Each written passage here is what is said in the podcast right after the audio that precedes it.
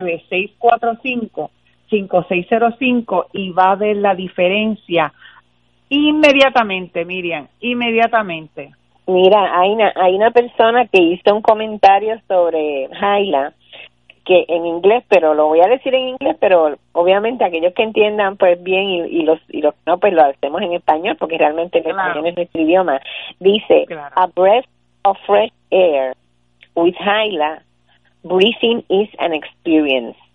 Dice mm. que un respiro, un, este un aliento de aire fresco con Hyla es respira, respirar se vuelve una experiencia. O sea, que crea un placer y una sensación de, de, eh, bienestar. De, bienestar, exactamente. De bienestar que la persona lo define como, como un, un, este, un, un, aliento de aire fresco que se vuelve una experiencia, pero es una experiencia, como tú bien dices, de bienestar. Y para eso tienen que llamar al 939 645 56 05. Mire, Aina es la persona más accesible que usted pueda conocer, una persona sencilla que no por dejar de ser sencilla no es este no deja de ser una profesional de alto calibre en esta empresa Inventus, eh, por eso tiene este unas cualificaciones que ella pues cuando vaya a sus casas les dirá porque ella es una persona muy modesta en sus cosas y no le gusta que uno la presente con los títulos que tiene, eh, ¿verdad? Pero ella es una representante fiel y, y, y excelente de lo que es Inventus Corp eh, con su producto principal, Haile, en este momento, que como digo es medicina y salud y una de las cosas que más me llena de orgullo y tenerte en este programa es que tú sabes que el, el, el tema de este programa es a mí me gusta mi pueblo, a mí me gusta mi gente. Y lo escogí porque lo siento, porque es lo que siento por, por el orgullo que siento de, de vivir aquí en esta hermosa patria que tenemos. Y el hecho de que ustedes sean una empresa netamente puertorriqueña, pues definitivamente tiene el estatus perfecto para que entren en este programa con el apoyo y con toda la información y la seriedad que nosotros tenemos. Recuerden que estamos en Radio Paz 810 AM, donde ser mejor es posible y donde nosotros cuidamos la programación, no solamente en términos de la música que va al aire y lo que sea, sino en el contenido. Aquí las personas que, que, que van a donde usted eh, con ciertos productos, pues son personas de, de calidad y de experiencia profesional probada, no son, no es, no Aina, Aina, perdón, no es una vendedora. Aina es una profesional de inventos, porque vender, yo lo conozco, yo sé lo que es vender y no todos tenemos la capacidad de llegar y, y, y darle la, la sensación y llevarle el producto a los clientes o el servicio de una forma correcta y profesional. Eh, tú tienes unas unas unas cualificaciones dentro de lo que es Inventus que te hace portadora de que cuando vas a las casas a presentarle el producto a la gente, la gente sabe que está hablando con alguien serio, con alguien pues que, que definitivamente lo que les lleva es, como dice eh, inventos, medicina y salud. Y te voy a preguntar algo antes de que nos vayamos. Cuéntame de ese sapito o ese con es un coquí. Pues mira, una de las cosas que personalmente me, me emocionó hace muchos años cuando conocí a Jaila, cuando tuve la oportunidad de conocerla y que yo soy yo el sapito me llamó la atención yo era una persona asmática y con muchos problemas respiratorios y desde que tengo mi sistema pues todo eso desapareció y eso ha sido un testimonio para mí y ese testimonio yo lo llevo a otras personas. Pues me estuvo bien curioso porque cuando me presentaron Jaila por primera vez yo dije ay el coquí de Puerto Rico sí, parece no, esta máquina es alemana pero te voy a hacer el cuento. Lo que sucede con el sapito es que este sapito vive en Brasil y en algunos países de Sudamérica entonces el sapito es acuático. Pues ah, ok, como Jaila brega con agua, ahí veo la unión. Exactamente, entonces ese sapito que es verde, ese color verde, sale a la superficie y él tra limpia el ambiente Él limpia el ambiente con su lengüita larga, recoge todo lo que, que es impureza y vuelve y se sumerge. Tremendo, tremendo, tremendo este, ¿cómo es? Mejor, mejor este, eh, ¿cómo se llama? Mejor eslogan no pudieron coger. Cuando volvamos, cuando tú vuelvas al programa, nos hablas más de ese sapito que me llamó tanto la atención. Gente, no dejen de llamar al 939-645-5605. Aina, despídete que ya los muchachos de Fuego Cruzado están en la puerta para entrar. Claro que sí, a llamar a, a llamar a esos teléfonos que yo voy a estar esperándolos para visitarlos personalmente. Pues será hasta la próxima, mi gente. Que tengan una tarde preciosa y no se vaya nadie. Levántese un momentito, busque agüito, lo que sea, pero acomódese bien que viene nada más y nada menos que fuego cruzado. Las manifestaciones vertidas en el pasado programa no son necesariamente de la responsabilidad de Radio Paz ni de sus auspiciadores. Radio Paz 810.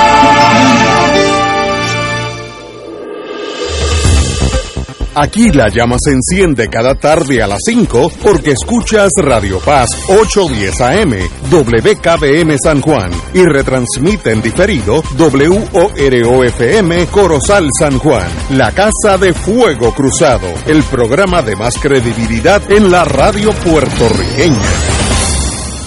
Esta emisora y sus anunciantes no se solidarizan necesariamente con las expresiones que escucharán en el siguiente programa.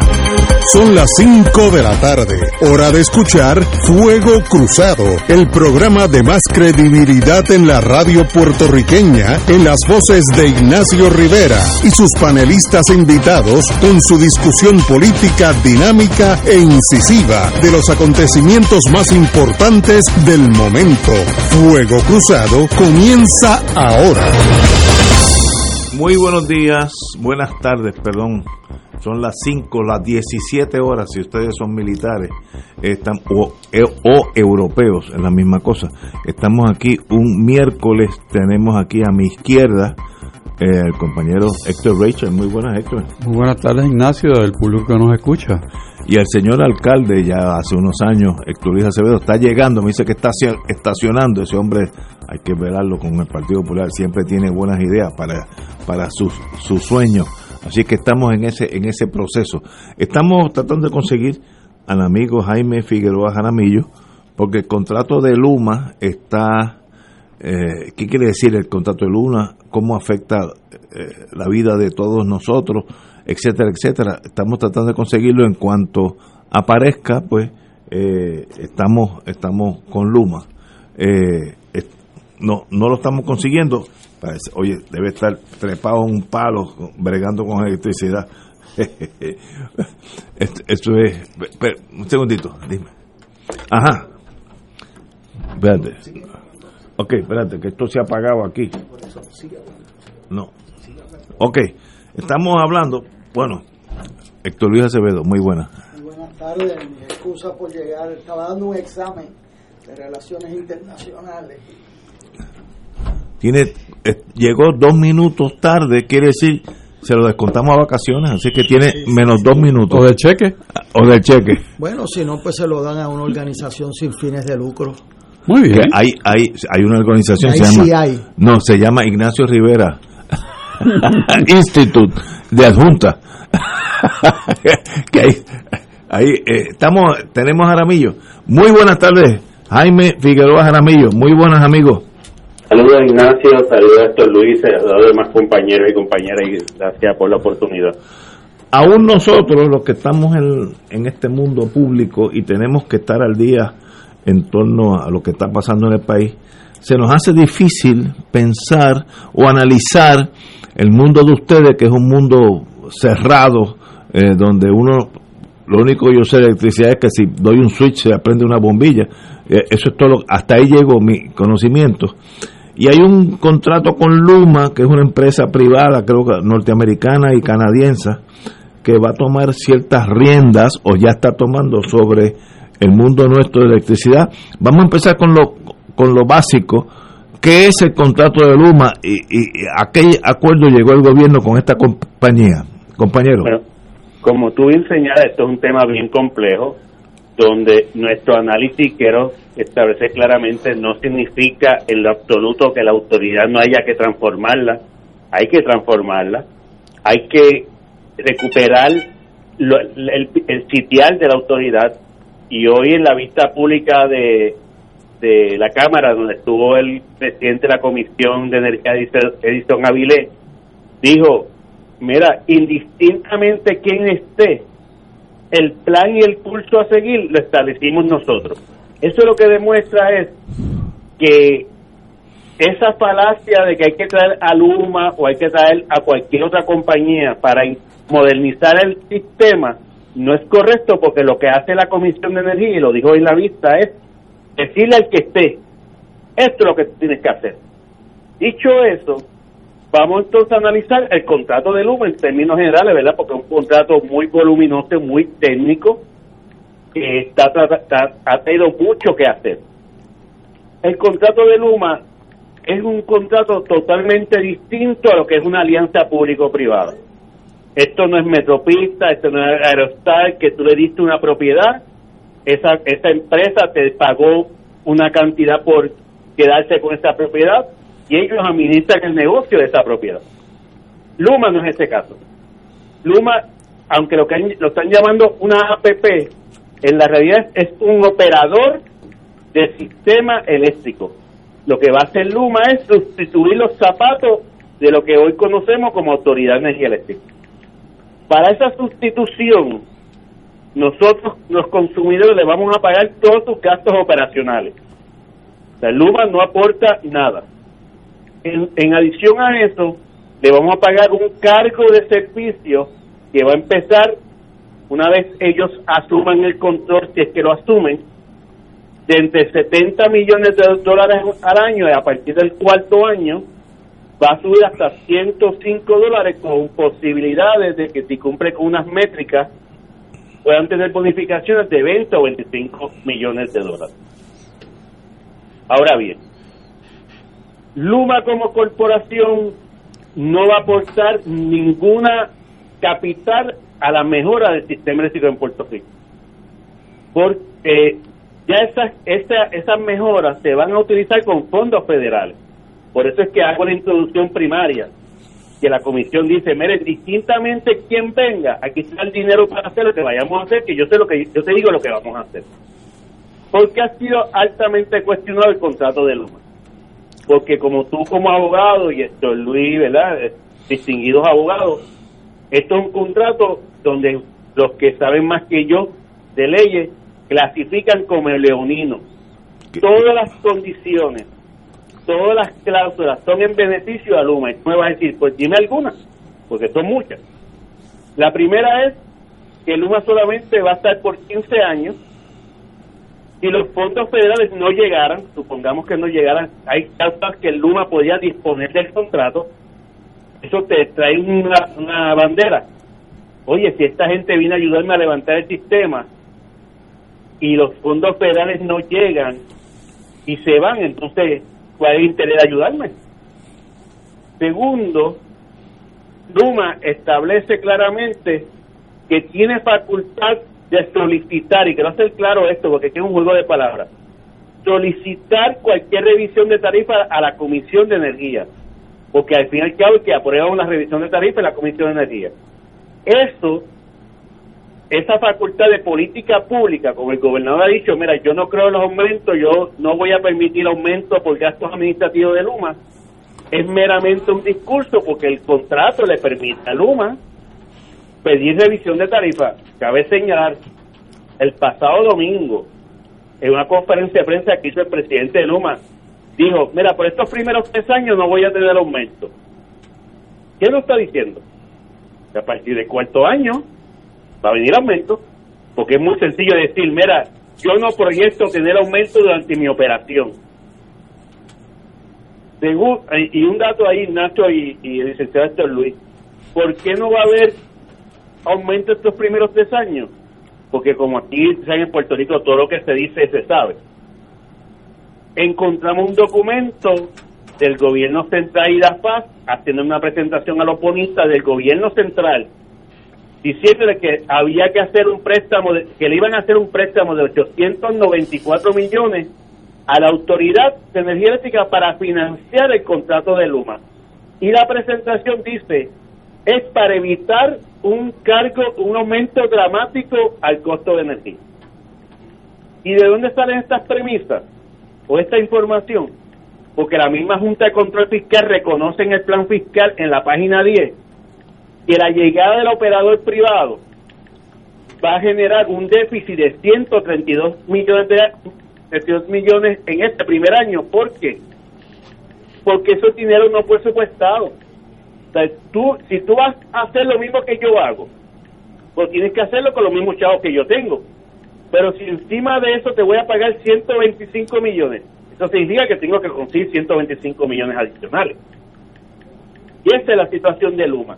Desaparece la autoridad. Si mañana Luma se va, no hay autoridad eléctrica porque la desmantelan totalmente. Y eso es uno de los altos cuestionamientos que está haciendo el representante del consumidor en la Junta de Gobierno y otros miembros de la Junta de Gobierno que dicen, miren, si ustedes quieren poner, porque no son capaces de administrar la cosa pública, pues y no tienen forma de gerenciarla, pues vamos a traer una empresa privada que gerencie lo existente con las transformaciones que la Comisión de Energía mandató hacer. Pero no desmantele esto, porque si nos pasara como nos pasó con Ondeo, y hay que salir del contratista, no tenemos una corporación ni sus empleados para poder seguir dando el servicio. O son preocupaciones que el contrato trae. Y y esto, mira, esto es bien interesante. Este contrato fue una réplica a lo que llaman el contrato del IPA, que es el contrato de, de New York Power Authority en Long Island, donde New York Power Authority, como una utilidad pública, crea una subsidiaria para administrar la red eléctrica de Long Island. ¿Saben algo? El pasado lunes, el CEO de New York Power Authority acaba de señalar en la Comisión de Energía en Puerto Rico que están a punto de prescindir de ese contrato porque ha salido malísimo.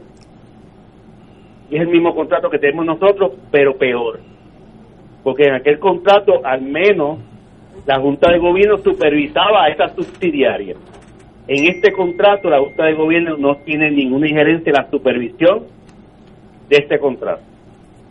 Cuando tú empiezas a analizar el contrato, por eso dije, vamos a dejar a un lado lo que el modelo público-privado sea el que nos convenga. Vamos a analizar las cláusulas del contrato. Tú te das cuenta que es un contrato malo.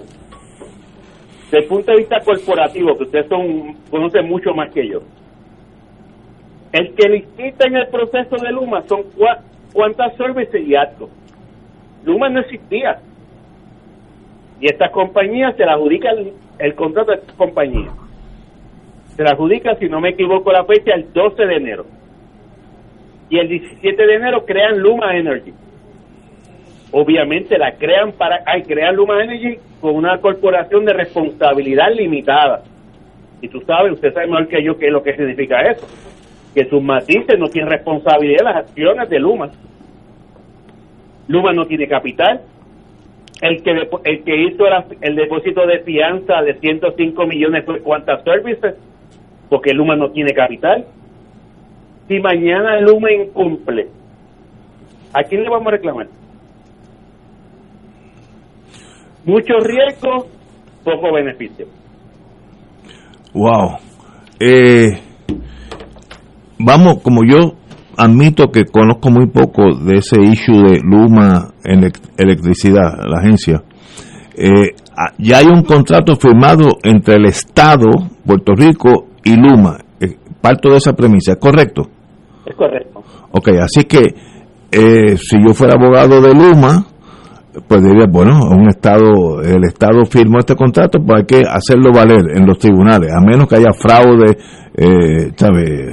Actos, Vaya contra la moral de la exacto, orden. exacto, exacto. Pero aparte de eso, ellos en qué etapa están hoy en torno a tomar las riendas de parte de las funciones de, de, de- cuando digo ustedes es la agencia, la autoridad. ¿En dónde es que están? Contestando la primera parte, los análisis legales no sostienen, mucho más de sostener argumentos válidos de, de violaciones a la política, a las leyes de política pública en Puerto Rico por parte del contrato. O sea que sí hay causas, no de cancelación del contrato, sino de la nulidad del contrato. Y eso el gobierno, a pesar que hay estudios del bufete Rolando Emanuel y hay, hay, hay preocupaciones de, de, del Centro de la Nueva Economía, para darte un otro ejemplo, de AIFA, Instituto de Energía y Economía Financiera de los Estados Unidos, sea, que si el contrato tú entiendes que hay elementos para que la nulo, ¿por qué los tiene que sostener que es un mal contrato? O sea, que si hay espacio para que el gobierno busque o renegociar el contrato bajo todos esos elementos que hay legales o crear contrato nulo. ¿Dónde estamos? Esto es parte de un esto es bien interesante.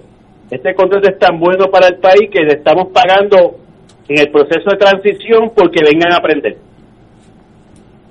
Yo no he visto eso en ningún negocio. Que tú le pagues a alguien para que venga a aprender. Y le vas a pagar hasta 136 millones en ese proceso de aprendizaje. Ya ellos han facturado 88.8 millones. Y todavía no se ha acabado. ¿Y, ¿Dónde estamos? Exacto. ¿Qué está ¿Dónde está Luma hoy en torno a la administración del mundo eléctrico nuestro? Todavía yo no estuve en responsabilidad alguna hasta el primero de junio si cumple con varios situaciones. Primero, ellos tienen que demostrar que tienen los trabajadores y trabajadoras necesarios, reclutados, para poder operar un sistema eléctrico, lo cual está bien lejano que se cumpla.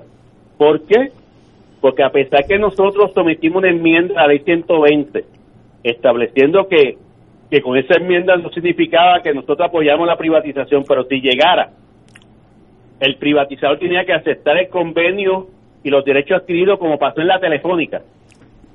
Luma, en su contrato, el gobierno de Puerto Rico aceptó no reconocer el convenio. Ahí tiene la primera violación de la ley. Ese elemento ha conllevado que los trabajadores y trabajadoras digan, yo no voy para allá. ¿Cómo me voy a arriesgar yo a tirar un precipicio que no tengo derecho? Y la ley 120 establece que los trabajadores que no quieran transferirse a la APP, el gobierno tiene que reubicarlo bajo los mismos derechos adquiridos y el convenio. Mira qué ironía. Entonces tú vas a mover un trabajador de energía eléctrica a educación pagándole todos los beneficios de, energía eléctrica y el convenio. Pero rechazaste obligar al contratista a que se aceptara el convenio. Esas son las ironías de nuestro gobierno. Y el, y el gobierno está bien preocupado por ese elemento porque eso conllevaría que tendría que pagar una doble nómina los beneficios de nosotros que no decidamos irnos a Luma, para los gastos operacionales de nómina y todo de Luma. Lo segundo, el proceso de Cámara y Senado de, investigación está trayendo a la luz pública muchas cosas muy interesantes e irregularidades del proceso de contrato. Luma está atento a eso para ver qué sucede. Tercero, hay un elemento importante en para que Luma pueda entrar totalmente de lleno, que es el acuerdo de reestructuración de la deuda. Luma podría tener, si a, junio primero no se reestructura la deuda, o sea, acuerda la reestructuración de la deuda, lo cual es imposible ya. En el caso de nosotros, no hay ningún acuerdo. bueno, el acuerdo que está lo van a retirar y estar negociando uno nuevo. No creo que para junio esté se activaría una disposición que a la Junta de Control Fiscal pidió en esta negociación que se excluyera, de que Luma asumiera temporeramente la operación, hasta que se diera eso hasta un máximo de 18 meses. Mira el riesgo que vamos a tomarnos nosotros. Si en 18 meses la legislatura o el país no acepta los acuerdos de reestructuración, la autoridad está desmantelada. ¿Qué vamos a hacer los 18 meses? Pero peor aún, el contrato le permite a Luma, y esto es insólito, que si ese acuerdo de reestructuración supongamos teóricamente que es bueno para el país, pero es malo para el negocio de Luma, Luma lo puede impugnar, lo puede eh, vetar. ¿Cómo es eso? De ese alcance estamos hablando y yo les invito, en la página nuestra de lautier.org están todas las opiniones legales las disposiciones que citamos, no estamos hablando de que nos decimos sesión 6.4 dice esto, pap, y hacemos el análisis. Wow. Comp- compañero Héctor Richard, tiene la palabra. Eh, muy buenas tardes. Des- desde el punto de vista de lo que usted está comunicando en el día de hoy en la radio desde temprano y referente a, la- a las vistas que se están dando, ¿cuál es el origen de estas vistas que se están dando en la legislatura? ¿Quién las promueve? Bueno, obviamente las promueve la propia legislatura, que han visto desde un comienzo los señalamientos sobre las irregularidades o eh, falta de cumplimiento de política pública de este contrato. Y de- dentro de esas vistas, ¿ha habido algún alguna ponencia de parte del Ejecutivo en defensa de ese contrato? Los, el único que ha salido en defensa del contrato y ha sido consistente ha sido el director de alianzas público-privadas, que ayer, ayer estuvo en la, en la pista y su ejecutoria en la pista, y eso no es mi opinión, eso, eso fue una opinión inclusive de las redes sociales que uno fue monitoreándola, fue desastrosa. Desconocía de muchas cosas. Eh, por cierto, hoy el comisionado de energía aclaró cosas del contrato que el director de APP negoció, que ayer no podía aclararla. Por ejemplo, el contrato le permite a Luma, recuerden que yo dije que Luma tiene una responsabilidad corporativa limitada, que ustedes como abogados deben, me pueden enseñar a mí diciendo, mira, es que cuántas services y actos no es responsable de las acciones de Luma. Sin embargo, el contrato le permite a Luma subcontratar en labores a sus compañías matrices. Pero ven acá, eso no es un conflicto de interés. Y con relación a la autoridad misma y, y su junta, el representante de consumidores ha ido a la legislatura a presentar su punto de vista sobre el contrato. No, to- las vistas comenzaron ayer. Creo que están llevando diferentes funcionarios, inclusive a nosotros. Me informaron que nos piensan citar como entre una semana o dos. Pero sí tengo información que el representante de consumidor en la Junta de Gobierno va a ser citado aparte de la ponencia de la Junta de Gobierno como institución, eh, como, como cuerpo de, de la, de la autoridad. Y, Porque tiene total oposición al acuerdo. Y respecto al señor gobernador, ¿él ha expresado algún punto de vista sobre este contrato, eh, ya sea en estos tiempos o durante la campaña? Mira, estos son elementos que, que yo un momento no quería tocar, pero yo voy a empezar a tocar. El señor gobernador, cuando fue candidato primarista, se reunió con este servidor en la oficina del licenciado Andy Guillemar. Y, y estableciendo las diferencias de las APP, que no coincidimos, dijimos, yo le dije, señor Pedro Pierluisi, vamos a dejar eso aparte, vamos a hablar de las cláusulas del contrato.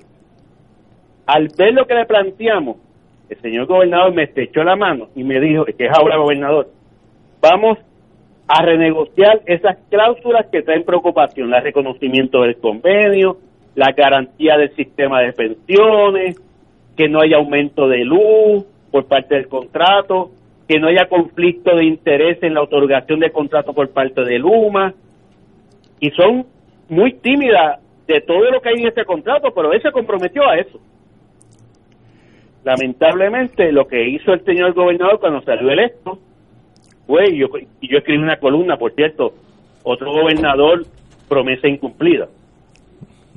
Eh, yo, publico, pa- escribo para las columnas Noticel, ahí está.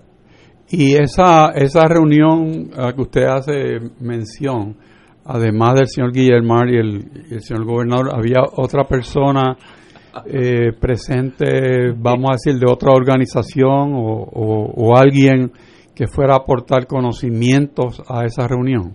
Claro que sí. Primero, déjame aclarar, fue la oficina del licenciado Guillemar, pero el licenciado no estuvo presente en la reunión. Ah, ok.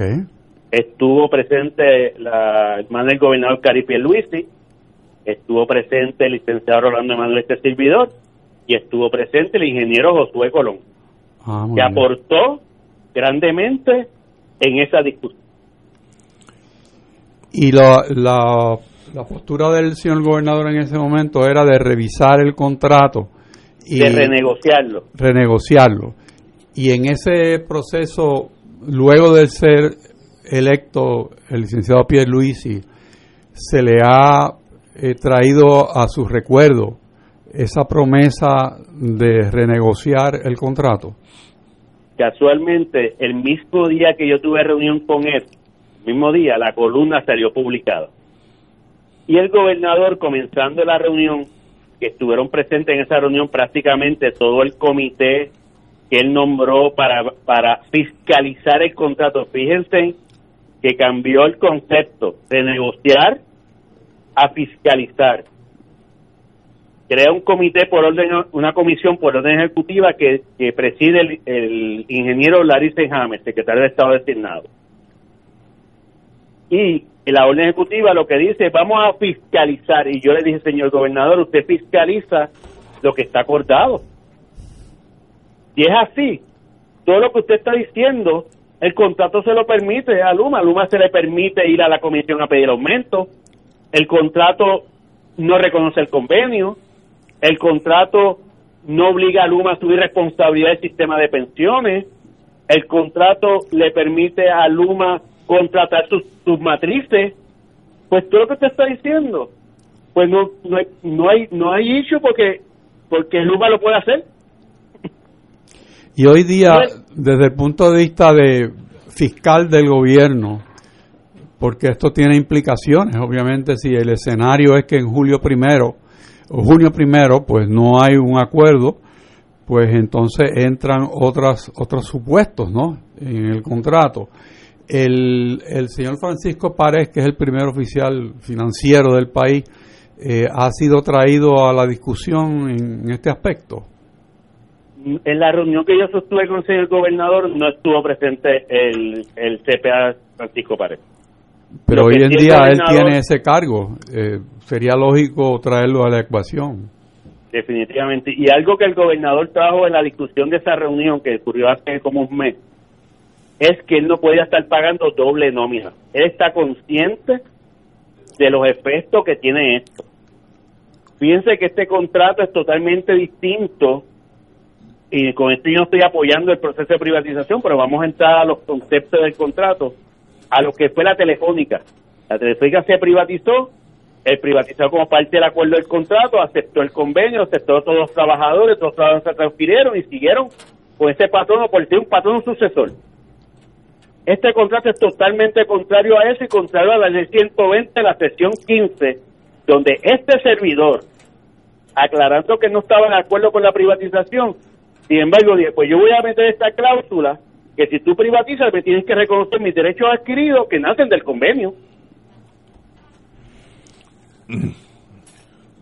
Tenemos que ir a una pausa. Eh, por favor, quédate en la línea, Jaime Figueroa Jaramillo, eh, para volver con el compañero Héctor Luis Acevedo y este servidor.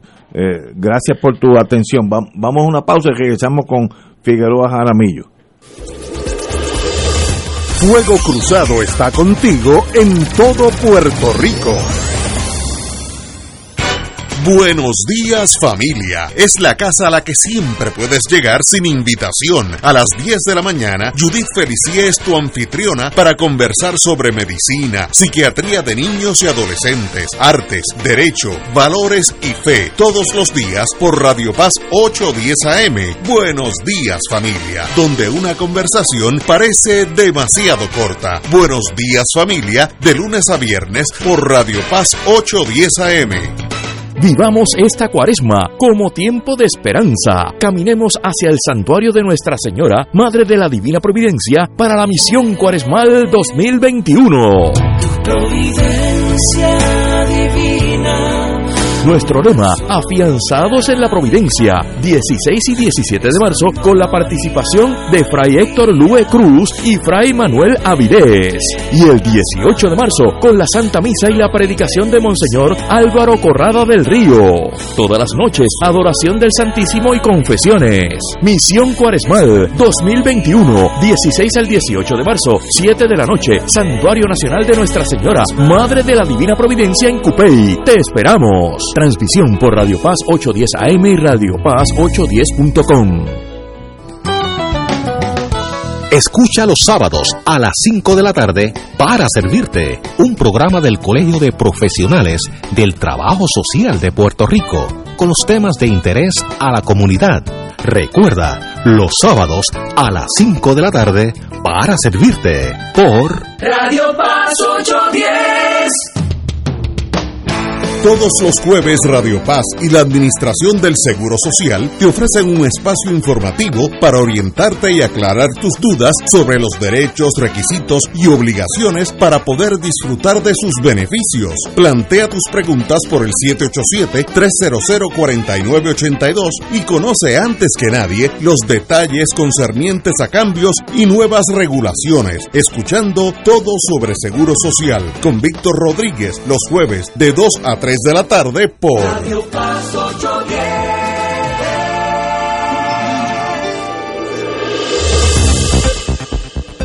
Y ahora continúa Fuego Cruzado.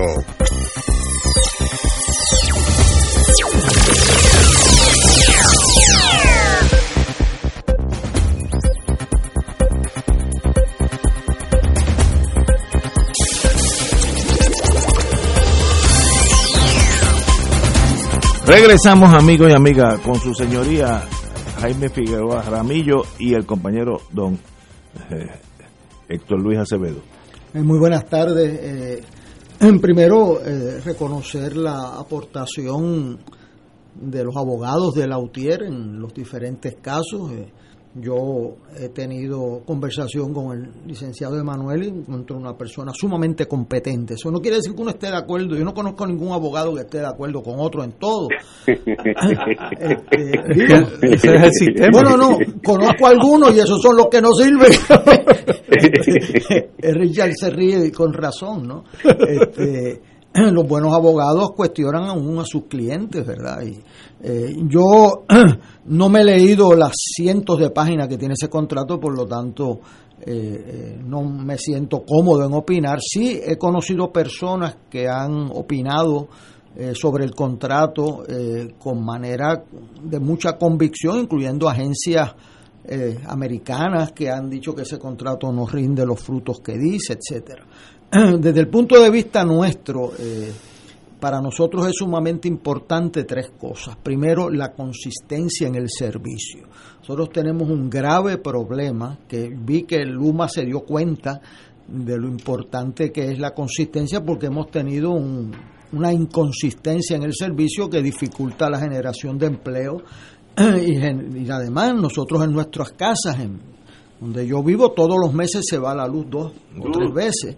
Eh, y yo pienso en la gente que tiene negocios pequeños, que eso es terrible, ¿no? O sea que eso es un issue importante para nosotros. Segundo, y he modificado el, el- el pensamiento, veo que Lautier también, o sea, lo vi en algo muy interesante cuando Lautier compareció a una eh, diciendo que podían ofrecer el servicio con mejores condiciones de lo que lo estaba dando una agencia privada. Eso es un esquema interesante que lo usan en el gobierno federal a veces, donde ponen a la agencia pública a, solicitar, a participar de, de determinadas competencias. ¿Por qué? Porque ¿quién es el patrono aquí? Pues el patrono aquí no es energía eléctrica, eso es una, es patrono del pueblo de Puerto Rico. ¿Cómo tú le sirves mejor al pueblo de Puerto Rico? Normalmente yo casi toda mi vida estuve en, en el vengo de esa raíz del servicio público, ¿verdad? Y nosotros en el servicio público dábamos el mejor ejemplo de servicio por un costo sumamente eficiente al pueblo de Puerto Rico. en ocasiones eso ha sido así, normalmente en ocasiones no.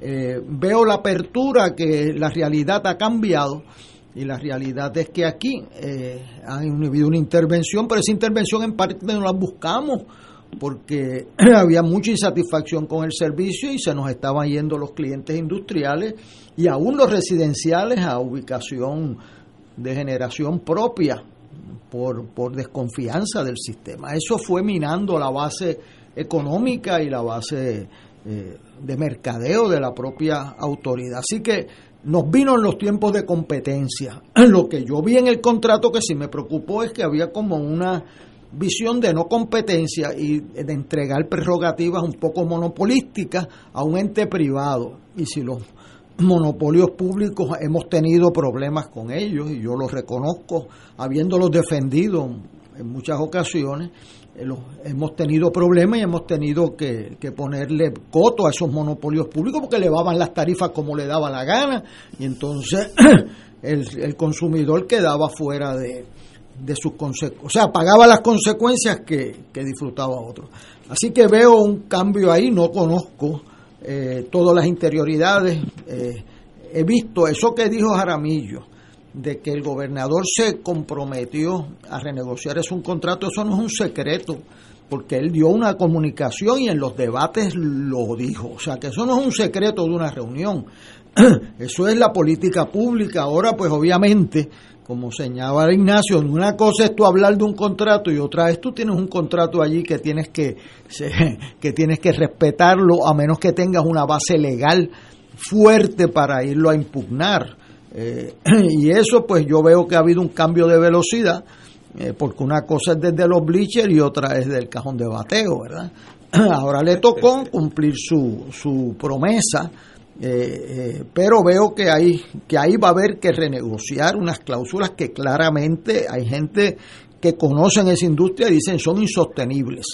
Eh, hay otras que yo creo que es el contrato en sí que no va a ser así de fácil de impugnar y un abogado puede tener los mejores argumentos, pero ese, ese contrato es muy difícil de impugnar en un tribunal a menos que tú tengas un engaño eh, claro, sustantivo en los términos del mismo. Así que mi, desde el punto de vista de los consumidores, a nosotros nos conviene la eficiencia de esa autoridad, la consistencia en el servicio y que no nos aumenten eh, eh, las tarifas a gusto y gana. Yo vi, y tengo que decirlo, un avance en, en la comisión que presidía Silhammer y Batia en, en, buscar alternativas para que el interés público se mantuviera aún en la privatización. y esa, esa eh, comisión de energía, pues, es la que en un sentido tiene que velar porque esto no sea un, un asalto, o sea, el peligro aquí es tú pasarle los poderes de un monopolio público a uno privado. Y para eso tienes que em, quizás privatizar la operación como hace la misma autoridad cuando contrata a un operador privado, pero la política pública, la supervisión queda en las manos del Estado porque si no, Utuado nunca hubiese tenido electricidad, este porque no, no rinde eh, la jornada, este, ni, adjunta, olvídate de eso, que se alumbren con vela y en adjunta. eso es porque el Estado puso el interés. Eso. Si tiene que contratar a alguien porque rinda mejor servicio, pues eso hemos estado y veo que hay un un movimiento, ¿verdad? Hemos estado en que el que le rinda mejor servicio a la gente de Puerto Rico debe proveerlo al mejor precio, pero velando siempre el interés público. Jaime eh, Figueroa Jaramillo, eh, ¿cuál es su posición en la Unión para tener claro este diálogo? Soy presidente de la UTIER, pero es importante eh, tener una pequeña reacción a, la bien exposición que hizo el licenciado Luis Acevedo. Adelante Estamos de acuerdo totalmente de que el servicio que el país está recibiendo hoy no es que el país aspira. Pero no, eso no nació de la nada. Eso fue las consecuencias, a pesar de las denuncias nuestras, nos pueden ver en récord, de cómo fueron inhabilitando la propia autoridad, endeudando la propia autoridad, desde nuestro punto de vista, de forma intencional, para llevarla a la crisis que tenemos hoy. Pues tengan una idea, la deuda de la autoridad se duplicó en cuatro años, entre 2009 y 2012. La autoridad donde creó su peor momento fue el huracán María. Y han utilizado eso como que la autoridad fracasó en la reconstrucción cuando el que estuvo a cargo de la reconstrucción post María fue el cuerpo de ingeniero y FEMA. Entonces utilizan el discurso del mal servicio sin ver de dónde nació. Y en esa reconstrucción, para que tenga un ejemplo de lo que es el, la reconstrucción privada, se invirtieron sobre 3 mil millones de dólares. Y ahora la pregunta que debemos hacernos, ¿el servicio está mejor ahora que antes de María? Con una inversión de 3 mil millones de dólares en la reconstrucción. Pero ¿quién hizo esa reconstrucción? Es un 90% compañías que no eran de aquí. Jaime, tengo una pregunta para finalizar este esta charla muy muy instructiva para nosotros, los que no estamos en ese mundo.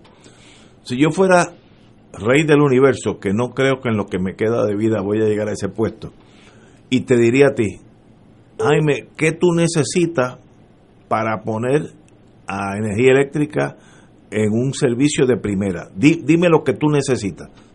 Te voy a resumir esto de esta propuesta que le hice a la gobernadora en una reunión que sostuve con ella. Déjanos cinco años a nosotros, los empleados, no la UTIER, no la UTIER, los ah. empleados de energía eléctrica, cinco años, tú estableces las métricas, con los mismos, con los mismos presupuestos que tenemos ahora y los ingresos federales. En cinco años, nosotros mejoramos el servicio, haz lo que quiera con la autoridad.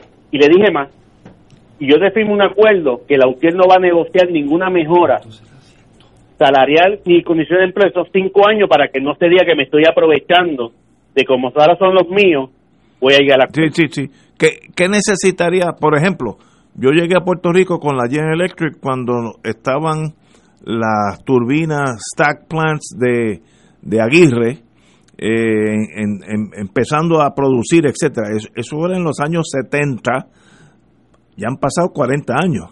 Eh, ¿Dónde están esas turbinas? ¿Siguen ¿La dan mantenimiento? ¿Están todas funcionando? Están dando todas están funcionando. ¿Qué otro haríamos primero? En primera instancia, para bajar las interrupciones, bajar el personal necesario para hacer los trabajos de poda. Obviamente. El 40 o 50% de las interrupciones del país son por, por poda. Nosotros éramos 600 podadores hace 20 años, somos 200 ahora. Wow. Otra pregunta. Yo creo que que no podemos cumplir con esta eh, cantidad. En mis tiempos, en la General Electric, estábamos velando que creo que fue el gobernador Hernández Colón, se adquirieron dos turbinas Brown Boveri suizas, que son Mercedes-Benz de, calidad, en Aguirre. ¿Están funcionando? ¿Dónde están esas, esas turbinas? Y me está hablando de las llamadas turbinas nucleares que habían comprado en aquella época, esto nunca se instaló. Ah, ok, ok, muy bien. Así que eso fue un sueño de, dorado. Sí. Pero segundo, segundo, ¿qué haríamos también? Empezaríamos a inyectar fondos al establecimiento de fuentes de energía renovables en las casas, no en fincas solares, no es convertir ahora una planta de fósil en una planta en una en una en una, en una ladera, en las casas, en las comunidades, para que esa energía esté cerca de la, de la, demanda. Y haríamos menos, menos transmisión, haríamos microredes. Hay un plan, en Queremos Todo, nosotros hicimos un plan con la ingeniera Ingrid Pila, con los ingenieros del cuerpo de, de Colegio Mayagüez, con la compañía, con la empresa, con la institución AIFA, con Sierra Club, tengo otra pregunta. En yo creo que fue ayer o hoy, leí que el Banco Popular y otra empresa grande iban a tener su propia eh, generación de electricidad, que era por gas. Banco Popular y otro más, no. Coca-Cola. Eh, ¿qué, qué, reacción usted tiene a eso? Fíjate que cuando tú lees la entrevista, su mayor preocupación no es el costo de generación, es la confiabilidad del, de la correcto. hay que retomar esa confiabilidad exacto estamos de acuerdo estamos de acuerdo porque si vamos al costo la autoridad si dar esa confianza vende como dos chavos más barato lo que le cuesta yo producirlo. Oye me, me están corrigiendo que no es Jaime es Ángel Figueroa Jaramillo. Correcto es correcto. Me excusa por mi ignorancia de su apellido eh, no, de su nombre, perdón. Pero lo estoy metiendo. En, es más, te tengo hasta en el teléfono bajo Jaime, así que desde hoy es, Ángel. Ángel. Ángel. Un privilegio tenerte aquí, hermano. Eh, de verdad que, como yo dije aquí hace muchos años, estábamos en los años de Carlos Gallizá, que por eso fue que te conocí, amigo y hermano mío. Eh, cuando uno quiere saber lo que está pasando en electricidad, usted llame Ángel Figueroa Caramillo, porque si no, los otros van a tener una teoría que uno se va a quedar más perdido de lo que empezó. Así que muchas gracias por estar con nosotros 45 minutos. Gracias a ustedes por el espacio. Esto es un tema que se debe continuar Excelente, discutiendo porque es el futuro de desarrollo social y económico de nuestro pueblo. Muchas gracias, Ángel. Como siempre. Vamos a una pausa, amigo. tarde. Muchas gracias. Fuego Cruzado está contigo en todo Puerto Rico. Este es un mensaje del sistema de alerta de emergencia. El jueves 11 de marzo, las emisoras de radio, televisión y sistemas de cable y satélite de Puerto Rico estarán participando en el simulacro de alerta Tsunami Caribe Wave 2021. Si usted escucha la señal de alerta o sirenas ese día alrededor de las 10 de la mañana, no olvide que se trata de una prueba. Recuerde, el sistema de alerta de emergencia es su fuente oficial de información cuando surgen posibles situaciones de peligro para la población.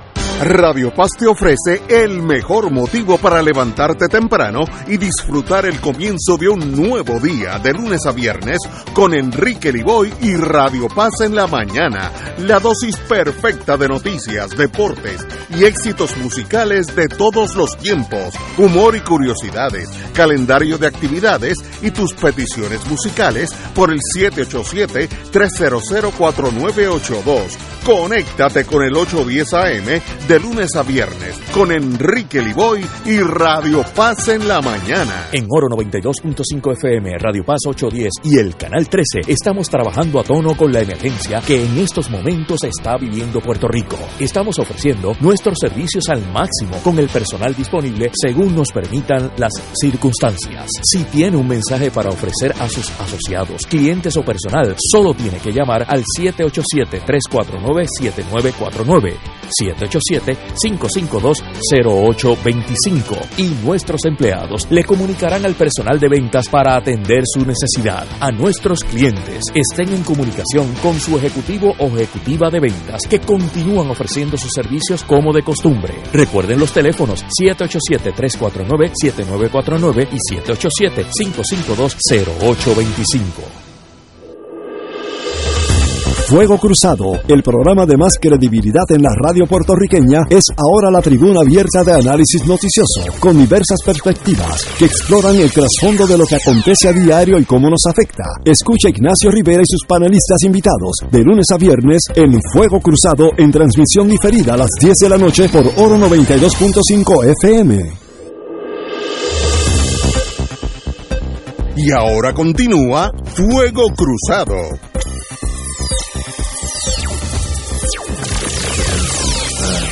Regresamos, amigos y amigas. Bueno, en esto yo estoy 100% con el señor gobernador, tal vez los compañeros no sé si están a favor o en contra, pero en la mira sobre 180 escuelas para reapertura. Mao Zedong dijo, las grandes caminatas, que le tomó dos o tres años, las grandes caminatas comienzan con el primer paso. Nosotros tenemos en este momento, dada la tragedia de la pandemia, los niños llevan un año casi sin escuela, un poquito por ahí, por un año. Eh, hay que empezar. Ya se están vacunando, por ejemplo, ya yo estoy vacunado dos veces, eh, mi esposa también, etcétera, etcétera. Ya, ya el mundo empieza a caminar hacia, hacia eliminar esa enfermedad tan trágica. Y los niños necesitan empezar la escuela presencial. Yo tengo una cosa que me impactó mi vida entera después de la guerra de Vietnam yo iba en un, no un taxi, allí no hay taxi, pero carro de esos contratados, y vi unos niños marchando militarmente, niños de 5 a 8 años por ahí, esa edad, todos con pantaloncitos cortos, kaki y camisita blanca y un, un, una, eh, un pañuelo rojo. Iban marchando hacia debajo de un palo, de un árbol, para esa era su escuela, debajo de un árbol era su escuela. O sea, tú tienes que la educación ser primaria en un país, aunque no haya quedado paredes ni techo nada, debajo de un árbol estaban aquellos muchachitos caminando para su escuela, que era un árbol. Por tanto, nosotros podemos tener un montón de problemas eh, con la pandemia, con las murallas, con las columnas cortas, con lo que usted quiera. Ahora, hay que empezar a educar a los niños, si no van a pasar dos, tres, cuatro años y se van a quedar en la ignorancia total, analfabetos, una generación. Así que En eso hay que empezar. ¿Que habrá problemas? La vida son problemas. El problema es solucionarlo. Así que yo en eso empecemos y vemos cómo funciona. No tengamos miedo a la innovación. Siempre siempre hay riesgo. En la vida es bien fácil no hacer nada. Entonces, si tú no te, sobre todo en la burocracia gubernamental, uno ve eso. El que no hace nunca nada, nunca tiene problemas con, con, su, con su supervisor, porque nunca ha hecho un error. Mire, no, hagamos, empecemos el primero de marzo, que es el lunes, y vemos si hay que corregir, se corrige, pero si no, continuamos. Hay que empezar a educar a nuestros niños. Eh, y yo estoy, yo estoy seguro que las escuelas privadas harán eso mucho más rápido que las públicas, pero no, lo importante son las públicas, que es la gran mayoría de nuestros estudiantes. Como tenemos aquí un profesor de verdad, compañero, dame su opinión. Bueno, hacía tiempo que no difería de Ignacio. Muy bien, muy bien, para eso estamos aquí. O sea, yo creo que la pregunta es equivocada y la contestación es peor. La, la pregunta no es un titular de prensa del gobernador de declarar abiertas las escuelas. Esa no es la pregunta. Todo el mundo quiere que estén las escuelas abiertas si están, si están listas. O sea, esa no es la pregunta. Eso no es un titular de prensa. Ahí la epidemióloga a cargo de eso, que fue la que renunció y que dijeron que no tenía nada que ver con, con una diferencia de criterio, ahí sale en el mismo periódico diciendo no están listas. Ella, que es la que sabe. Yo estoy dando mis clases por Zoom. Eh, acabo de dar mis exámenes finales ayer y hoy en el trimestre. A mí no me gusta darlas por Zoom, yo prefiero presenciales, claro que sí, pero no al riesgo de la vida de los niños, ni de los maestros, ni de sus familiares. O sea, aquí es al revés. Todos los maestros tienen que estar disponibles, pero no arriesgando la vida. Porque ¿qué es eso? En San Diego se mandaron entonces tienen que cerrar porque tienen un brote. Eso no es. Es al revés. Es salud tiene que cumplir su responsabilidad. Es le toca a los epidemiólogos y decir, mire, aquí este pueblo de Jayuya, el pueblo de tienen poca contaminación, vamos a aumentar las eh, vacunación porque en Estados Unidos están en el 6% en el 6%, en Israel están en el 30 y pico de por ciento. O sea, que, que aquí... Israel va adelante. O sea, pero entonces en otros países van adelante. Eh, eh, o sea, tú tienes que haber vacunado a todos los maestros de esa escuela. Tú tienes que haber vacunado a todos los conserjes, a los, la, gente del, del comedor escolar. ¿Y si eso toma un año? Bueno, pues yo los prefiero vivos que, que muertos. Esa no es la pregunta. Si un año tomó, fue. ¿Y qué hizo la empresa privada en Puerto Rico? Búscate una escuela privada que no tenga clases hoy. Búscate una escuela privada que no tenga clases hoy. Pero las tiene. Las tiene. Ah, bueno, okay. Pues claro, pues ¿qué hicieron? Entonces nosotros anunciando wifi, anunciando esto, y los niños pobres no tienen clases, ni montamos ningún sistema y dimos una inmoralidad dar un diploma sin haberles dado clases a esos muchachos. Pero hay que empezar. ¿Qué hacemos? pero lo que sí, no, pero el hay que empezar es al revés, Ignacio. Claro que hay que empezar, pero es cuando estamos listos. O sea, tú no puedes prender un carro si no tiene gasolina o si no tiene freno. Y tú dices, ah, no, hay que empezar y bregamos. Bueno, no, no, no, no, no es al revés. Tú tienes que certificar salud, que es parte del programa. Es un doble discurso que dan quieren aparecer que, están empezando. Pues claro, pero ese no es el issue. Claro que queremos que empiecen. Están listos para empezar. Porque entonces tú haces unos patrones para asegurar que no se vaya a perder una vida por empezar sin estar preparado. Entonces, ¿qué vas a hacer? Porque es muy fácil cuando uno dice, ah, no, perdí una clase, pero cuando tú digas perdí unas vidas, entonces no es así de fácil. Tú puedes hacer lo que han recomendado los epidemiólogos y yo escuché a unos líder magisterial proponiendo, mire, en los sitios donde tenemos baja contaminación, que es lo que han establecido, tú tienes un patrón de contaminación bajo, tú aumentas la vacunación de los familiares, porque los niños no se enferman pero contaminan, por lo tanto tienes que aumentar unas métricas en esos eh, familiares para estar seguro que puedes abrir esa escuela y abres donde más eh, eh, estés preparado. Pero es al revés. Donde salud me dice, los epidemiólogos, los médicos me dicen, mire, Aguadilla está listo. El barrio tal está listo. Pues ahí Abre esa escuela a eso, pero es, al revés, no es el gobernador anunciando políticamente ahí que va a abrir las escuelas. Pero- eso fue Trump, eso no es. Eso es hoy, hoy el gobernador cometió un error grave, porque es un error de vida. Tiene la epidemióloga diciéndole que no están listos. La de rastreo. Y entonces los alcaldes que están bregando el rastreo dicen, mire, no apure esto hasta agosto, vamos a estar seguros que están vacunados. va-". O sea, tú tienes un sistema que si haces la pregunta incorrecta, tú le preguntas al gobernador o a cualquiera, ¿quiere que abran las escuelas? Claro que sí. Me lo dices a mí, ¿tú quieres dar clase presencial? Pues. Pues claro, esa no es la pregunta. Es si estamos listos para dar clases presenciales en este pueblo, en esta escuela, de una manera segura, porque tú no vas a arriesgar la vida de esos niños. Ahora, tú tienes que ponerte las pilas. O sea, aquí hay sitios donde no se ha reconstruido una escuela en el suroeste, y eso fue hace un año.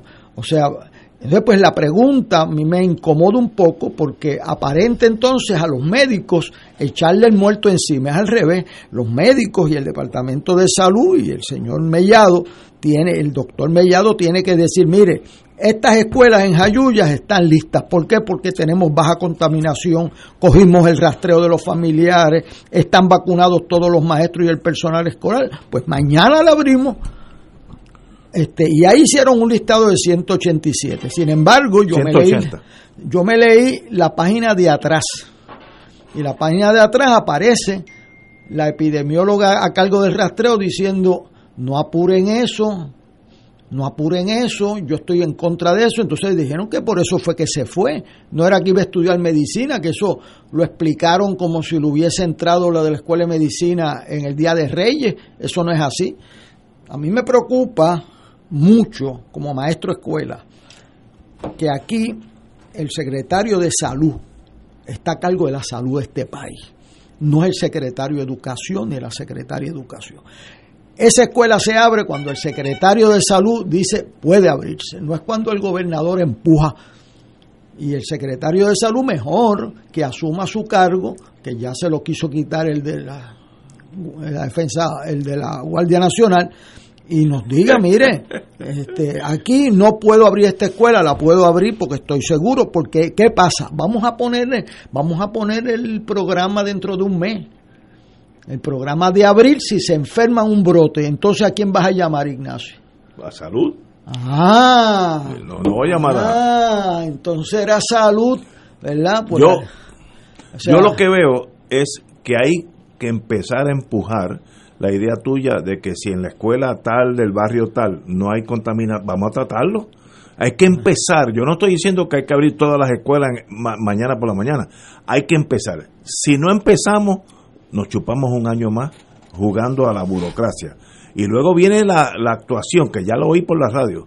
No, pero hay muchas escuelas, la cuestión de la, de la vigas, las paredes. Ah, bueno, vamos a eso. Mira, Entonces, esas escuelas se van No, a no, no, mire, mire, Pues, mire, entonces, eso, eso es inaceptable.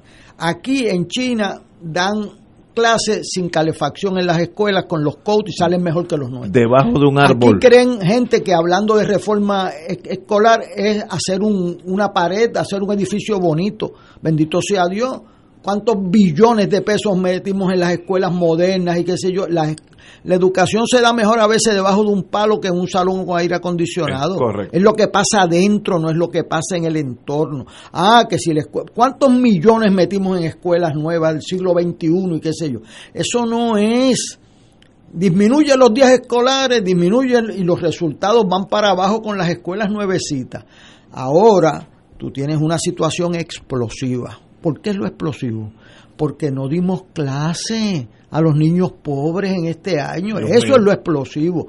En carpa, en centros comunales. Donde, pues, se Do- pueda. Bueno, ahora tú mira a ver lo que han hecho las escuelas privadas, dando eh, interactivo, yéndolos un día a la semana, programando que hayan bien pocos niños, unos por la mañana, unos por la tarde, buscándole la vuelta al problema.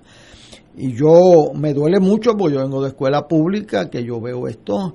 Eh, o sea, aquí hay que abrir las escuelas públicas a dar clases. ¿Cómo es la forma? Como sea saludable y el secretario de salud mejor coja el mando de esta situación. quien tiene que ser responsable, porque a quien va a llamar Ignacio dentro de un mes cuando se le muera alguien, no va a ser al gobernador. La secretaria de Educación va a coger la de Villadiego si es confirmada. Va a ser el secretario de Salud. Y él es el responsable, y no aparece en el periódico hoy, de transar y decir, momentito, aquí el responsable soy yo.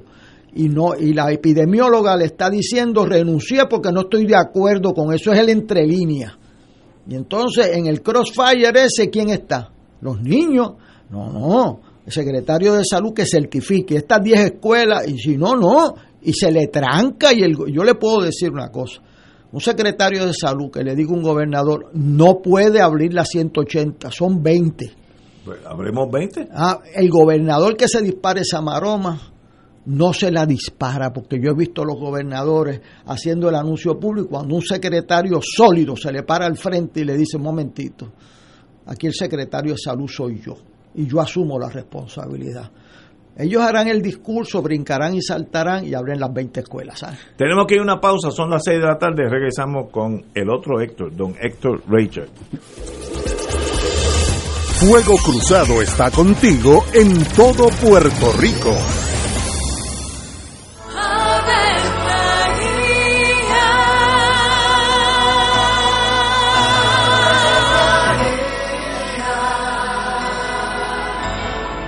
El ángel del Señor anunció a María. Y ella concibió por obra del Espíritu Santo. Dios te salve María, llena eres de gracia, el Señor es contigo. Bendita tú eres entre todas las mujeres, y bendito es el fruto de tu vientre Jesús. Santa María, Madre de Dios, ruega por nosotros pecadores, ahora y en la hora de nuestra muerte. Amén. He aquí la esclava del Señor. Hágase en mí según tu palabra. Dios te salve María, llena eres de gracia, el Señor es contigo. Bendita tú eres entre todas las mujeres y bendito es el fruto de tu vientre Jesús. Santa María, Madre de Dios, ruega por nosotros pecadores, ahora y en la hora de nuestra muerte. Amén. Y el Verbo se hizo carne. Y habitó entre nosotros. Dios te salve María, llena eres de gracia, el Señor es contigo. Bendita tú eres entre todas las mujeres y bendito es el fruto de tu vientre Jesús. Santa María, Madre de Dios, ruega por nosotros Ruega por nosotros, Santa Madre de Dios. Para que seamos dignos de alcanzar las promesas de nuestro Señor Jesucristo. Oremos.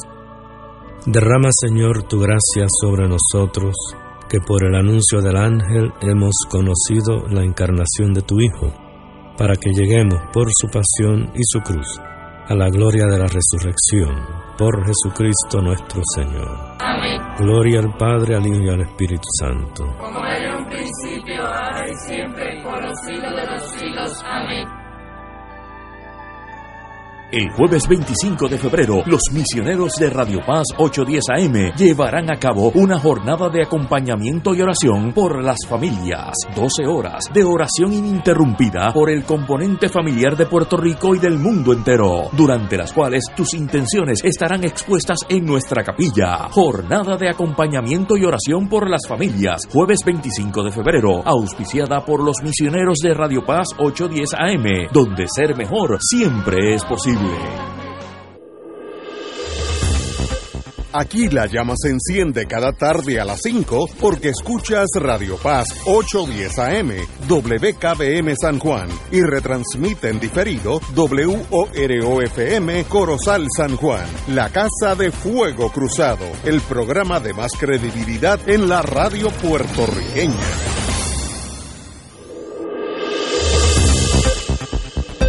Y ahora continúa Fuego Cruzado.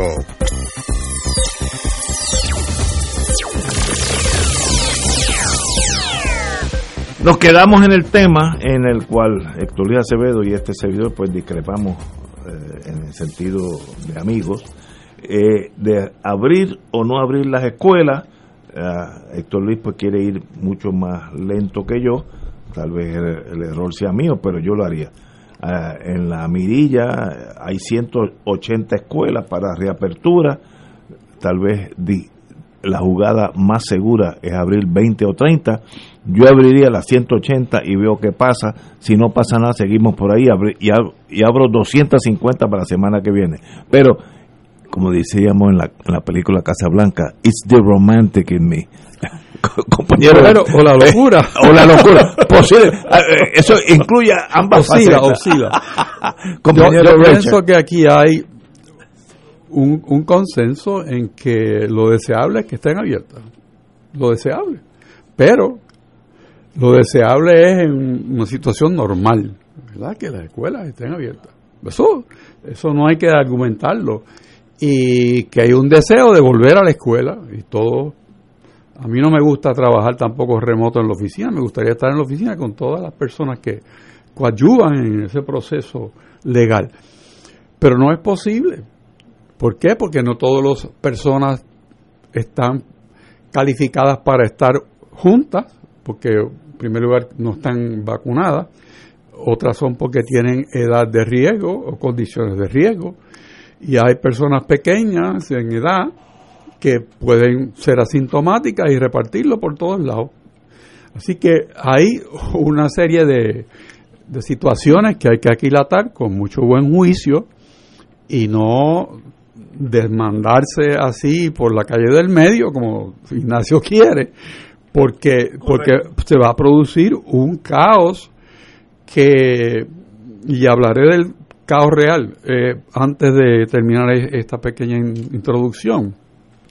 Y es que yo estoy seguro que el doctor Mellado, como salubrista, va a decir sí que abran, pero, y el pero viene detrás con todos los caveats que hay que poner en situación y, y, a, y a estar atendidos en cada escuela. Cada escuela es un reto. No todas las escuelas van a ser iguales porque los seres humanos van y, con- y caminan por sitios diferentes. Se pueden contagiar.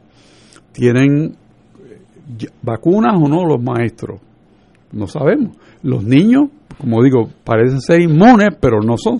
eh, ellos son portadores. Carriers, sí. Entonces, y también se da, y, y el doctor Cabadía te lo puede decir aquí en el programa, niños que están hospitalizados con el, con el, con el virus, y hay un virus que se está mutando, que está en California otra vez mucho más fuerte, y que ya el- está en Puerto Rico. Cabanilla dijo que el más que le preocupa es el brasilero. Bueno. Ese es el más fuerte. Pues, sea el que sea, hay que tomar en consideración cada situación particular antes de decir, bueno, vamos a abrir. Pero me parece a mí que aquí hay algo que no, no me cuadra.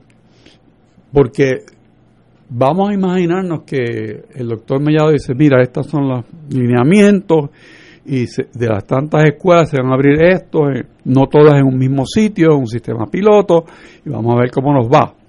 Ok, bueno. Esa es la parte de orden salubrista. Pero la orden operacional en el Departamento de Educación, ahí yo tengo mis dudas. ¿Puede administrativamente el Departamento de Educación hacer eso? Yo entiendo que no. Es tan sencillo como haber escuchado una entrevista radial con la secretaria de Educación y cuando le preguntan cuál es el protocolo en una escuela si hay un, un contagio y se fue de la línea, Oye, no, no, no, no, eso es yo lo, que no me yo lo contaron. Yo, Yo lo, escuché. Yo, yo lo escuché. Yo lo escuché. No está cualificada O sea, para ser secretaria. Entonces, No, no hay más que discutir. si, si en una vista pública, mal aconsejada supongo yo, asume una postura que no le viene bien a ella ni al país en cuanto a cómo contestar las preguntas, eh, me parece a mí que no es posible que ese titular vaya a lograr un grado operacional fino, no es, no es vaya todo el mundo, no, van algunos y algunos sitios y algunas horas. Eso requiere una maestría en administración. ¿Dónde está?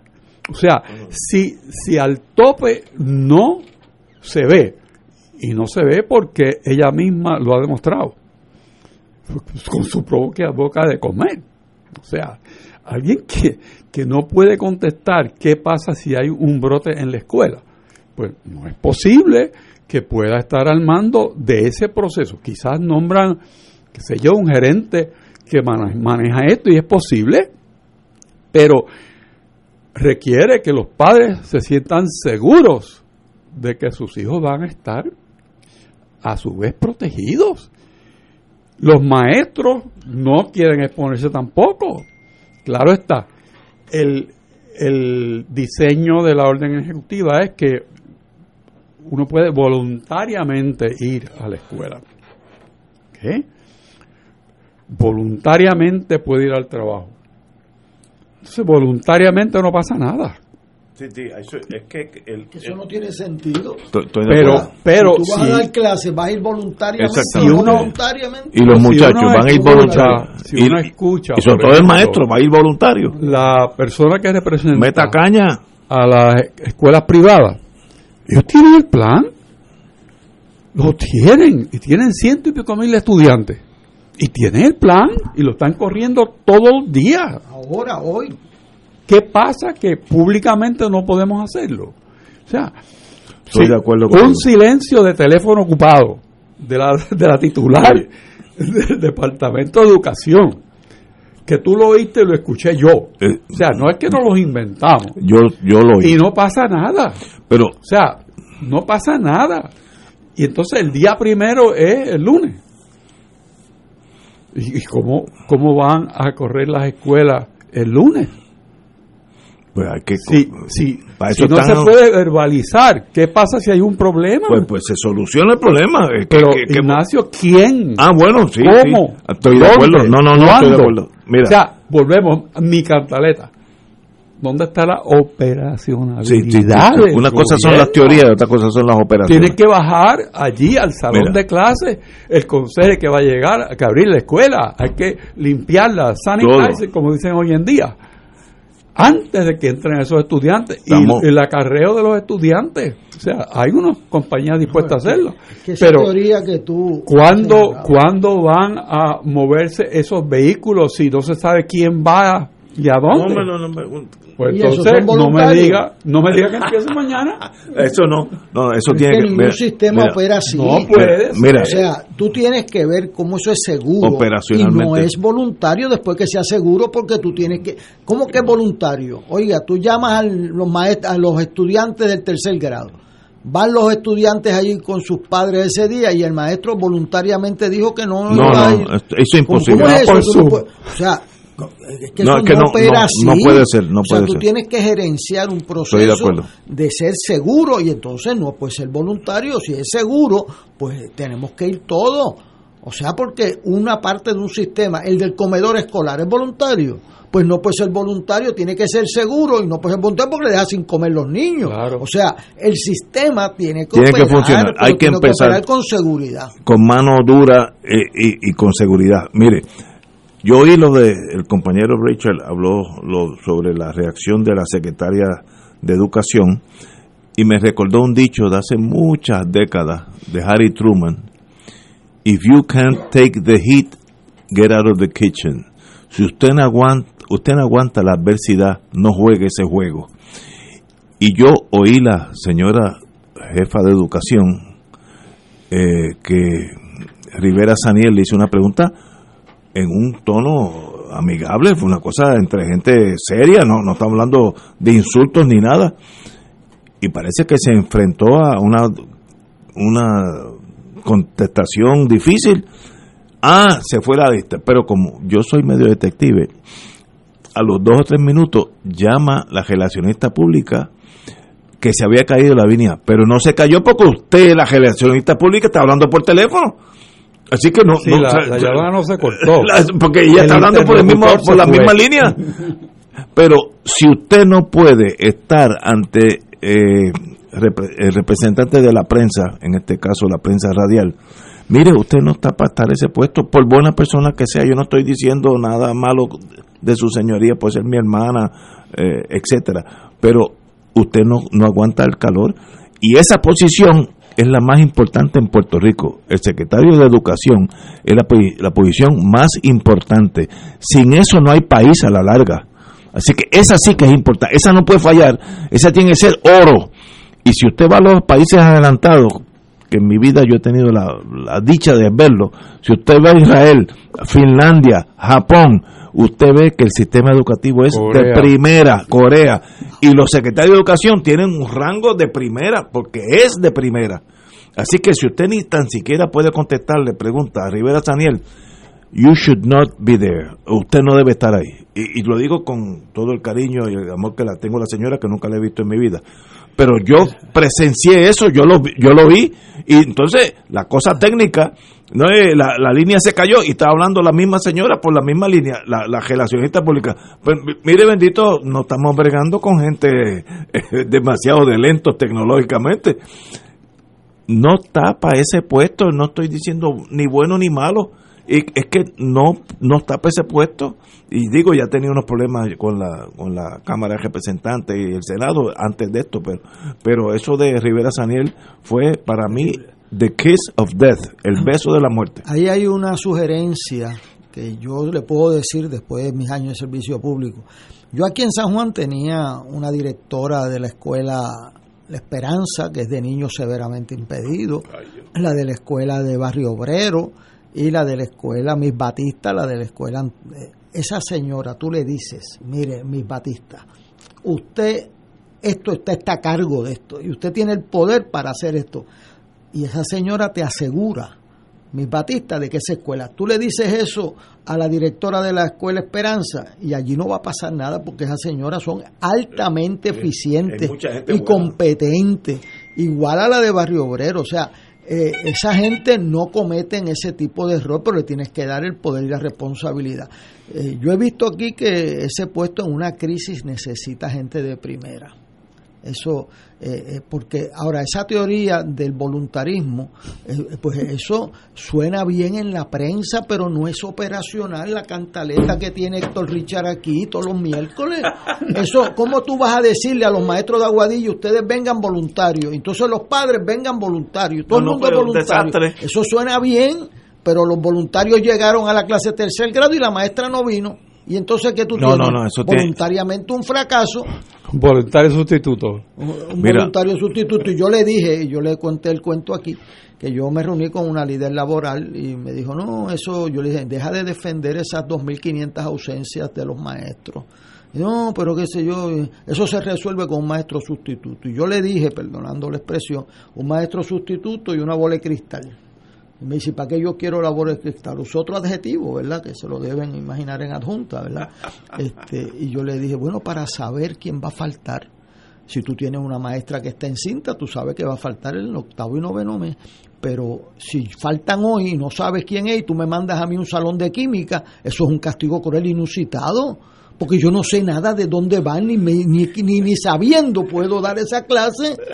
Y si yo estoy dando historia de Puerto Rico, historia de Estados Unidos, y me manda un maestro que lo que sabe de matemáticas, pues está perdido. y O sea que eso no es, eh, para eso necesito una bola de cristal. Nosotros necesitamos un sistema que funcione. Funcione. Entonces, y, y funcionen, tú puedes, eh, eso cosas, o sea, de voluntario suena bien en la prensa, Sí, pero pero, no. no. es operacional. ¿Y qué tú vas a hacer con los no voluntarios, con los que no van? ¿Le vas a dar clase en las? Pues entonces no van a ir. Entonces, si el maestro no, no se siente que está compelido a ir porque es inseguro, pues entonces el sistema se te cae.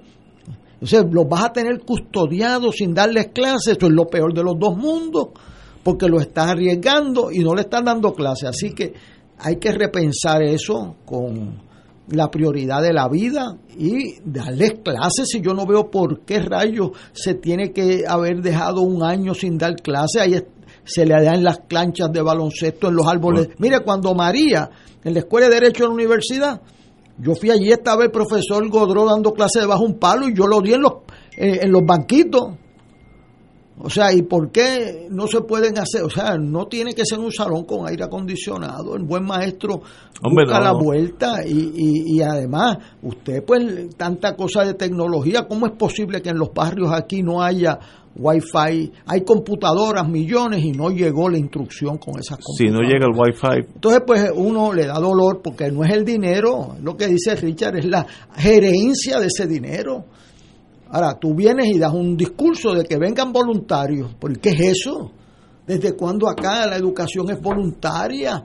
O sea, tú le vas a decir a los niños que vayan voluntarios, y los maestros voluntarios, y los conserjes voluntarios, y los del No, comedor no, no. escolar voluntario.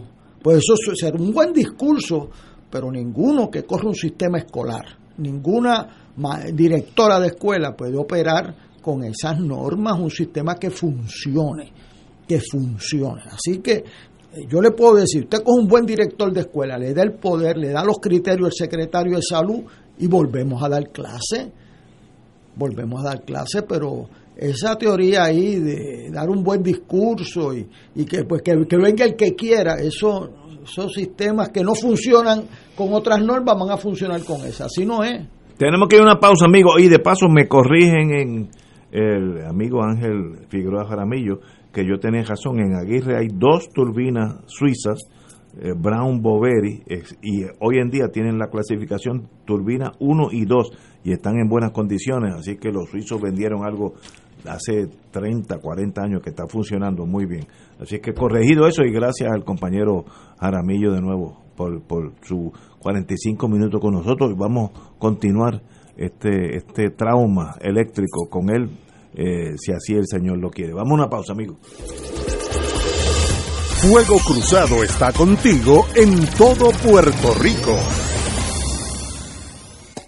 Cómprame un sistema solar y escúchame aquí en Radio Paz.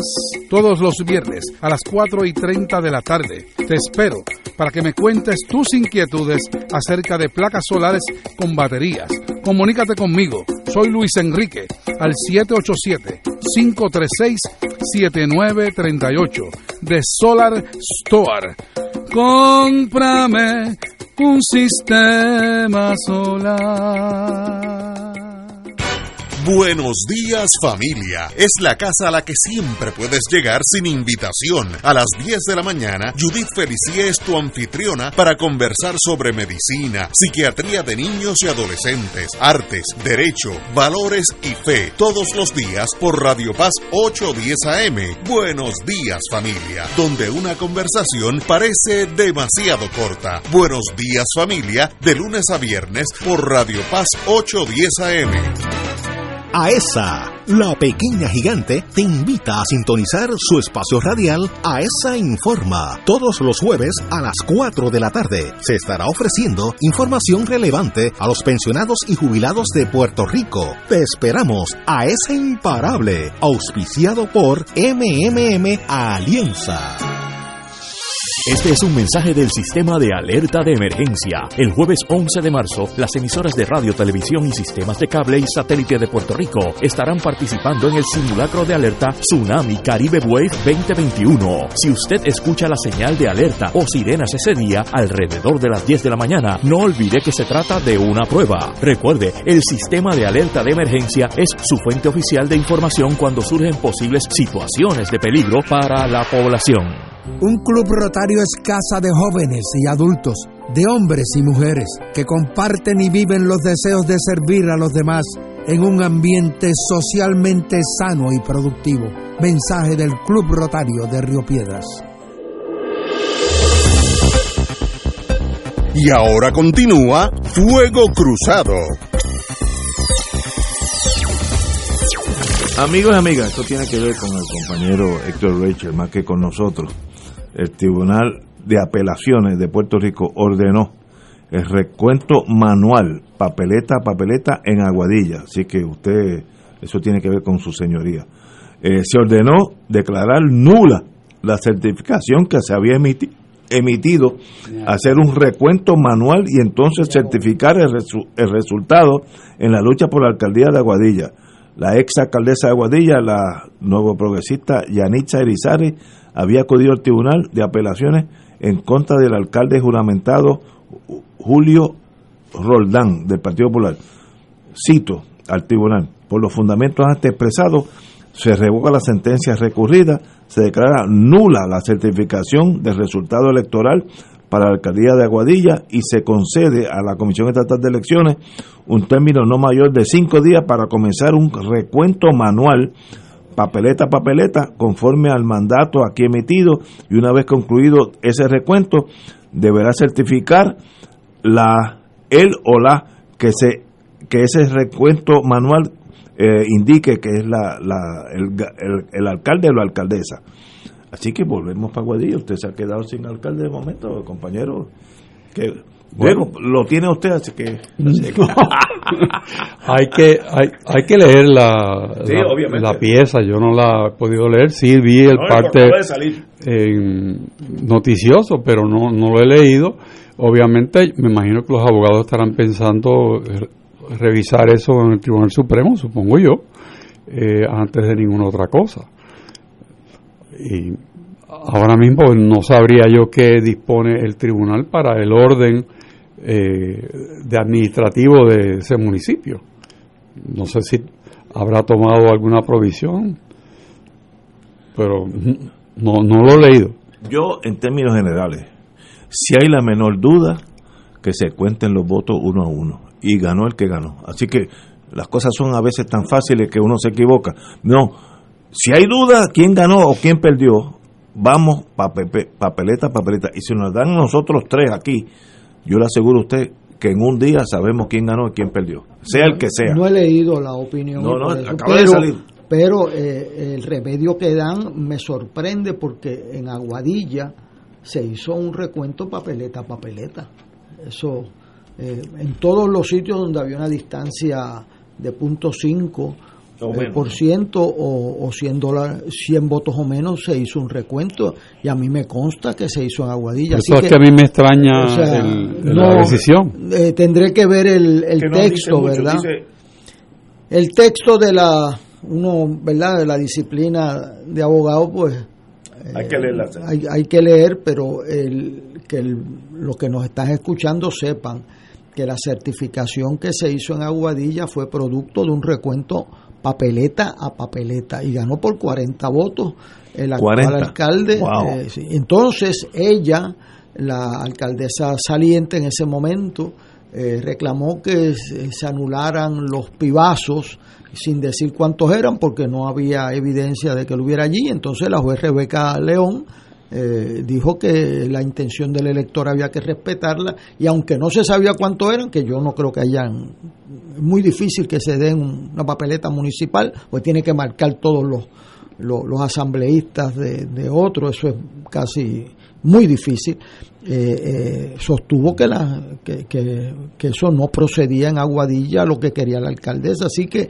no sé por qué razón ella el tribunal apelativo revoca un recuento manual para ordenar otro recuento manual. Tendría que haber una evidencia que nosotros no conocemos y esa pues la indagaremos esta noche. Pero lo, lo, lo que no es debatible, la orden del tribunal, el Tribunal de Apelaciones de Puerto Rico ordenó declarar nula la certificación del incumbente que había emitido y hacer un nuevo recuento manual y entonces certificar el que gane. Así que volvemos papeleta, papeleta.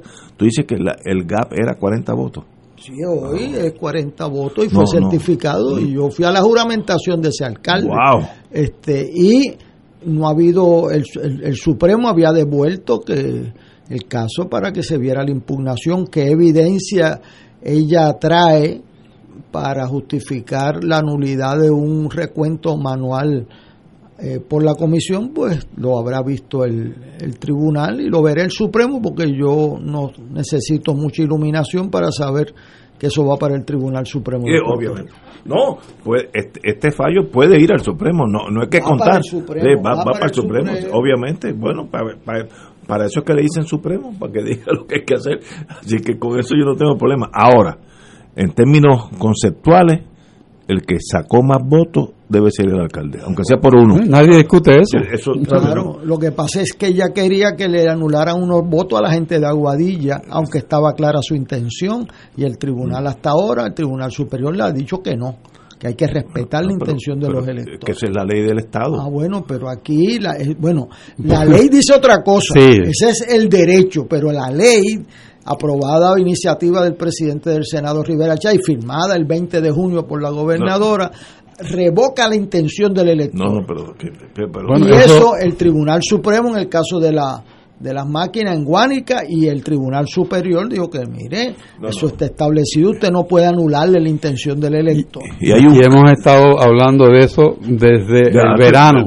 sí, desde el verano. Y hay un caso, además de, cuando digo la ley del Estado, Estado, Estado Estados Unidos, hay un caso que tiene que ver con las votaciones en Mississippi, Alabama, que es donde el Supremo de Estados Unidos dice, mire, lo que es importante es qué quiso esa persona eh, porque allí se inventaban un montón de cosas, los, oh. sureños son difíciles, le daban poesía de Shakespeare para que interpretara. Mire, yo que sé un poquito de inglés, a veces tengo que, si, leo una poesía de Shakespeare se me hace difícil porque está hablando un, inglés medieval, se lo daban a la yo le doy a mis estudiantes de Derecho Electoral en la Universidad Católica, Universidad de Puerto Rico, el examen de Alabama Alabama Literacy Test. Son 68 preguntas.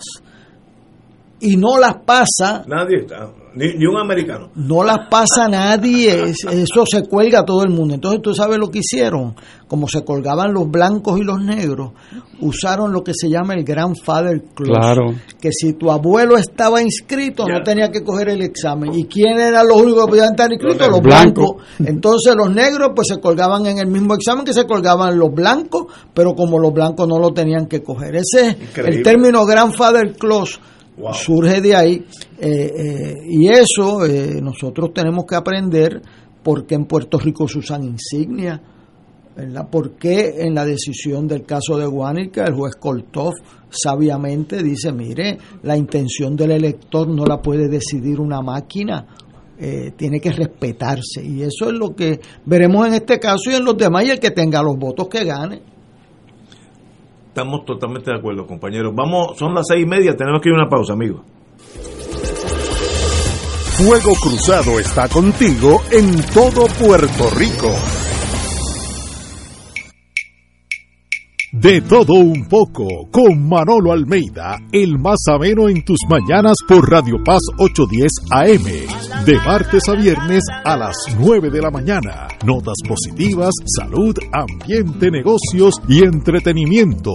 De todo un poco, martes a viernes por Radio Paz. ¡Estamos vivos! En Oro 92.5 FM, Radio Paz 810 y el Canal 13 estamos trabajando a tono con la emergencia que en estos momentos está viviendo Puerto Rico. Estamos ofreciendo nuestros servicios al máximo con el personal disponible según nos permitan las circunstancias. Si tiene un mensaje para ofrecer a sus asociados, clientes o personal, solo tiene que llamar al 787-349-7949.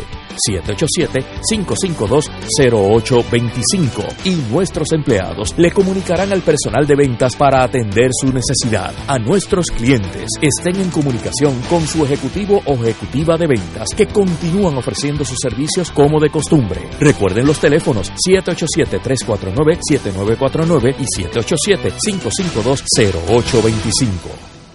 Radio Paz te ofrece el mejor motivo para levantarte temprano y disfrutar el comienzo de un nuevo día de lunes a viernes con Enrique Liboy y Radio Paz en la mañana. La dosis perfecta de noticias, deportes y éxitos musicales de todos los tiempos, humor y curiosidades, calendario de actividades y tus peticiones musicales por el 787 300 4982 Conéctate con el 810 AM de lunes a viernes con Enrique Liboy y Radio Paz en la mañana. El jueves 25 de febrero, los misioneros de Radio Paz 810 AM llevarán a cabo una jornada de acompañamiento y oración por las familias. 12 horas de oración ininterrumpida por el componente familiar de Puerto Rico y del mundo entero, durante las cuales tus intenciones estarán expuestas en nuestra capilla. Jornada de acompañamiento y oración por las familias jueves 25 de febrero, auspiciada por los misioneros de Radio Paz 810 AM, donde ser mejor siempre es posible.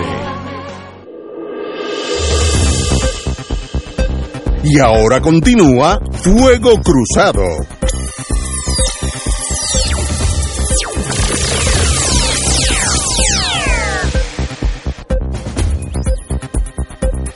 Regresamos amigos y amigas a Fuego Cruzado.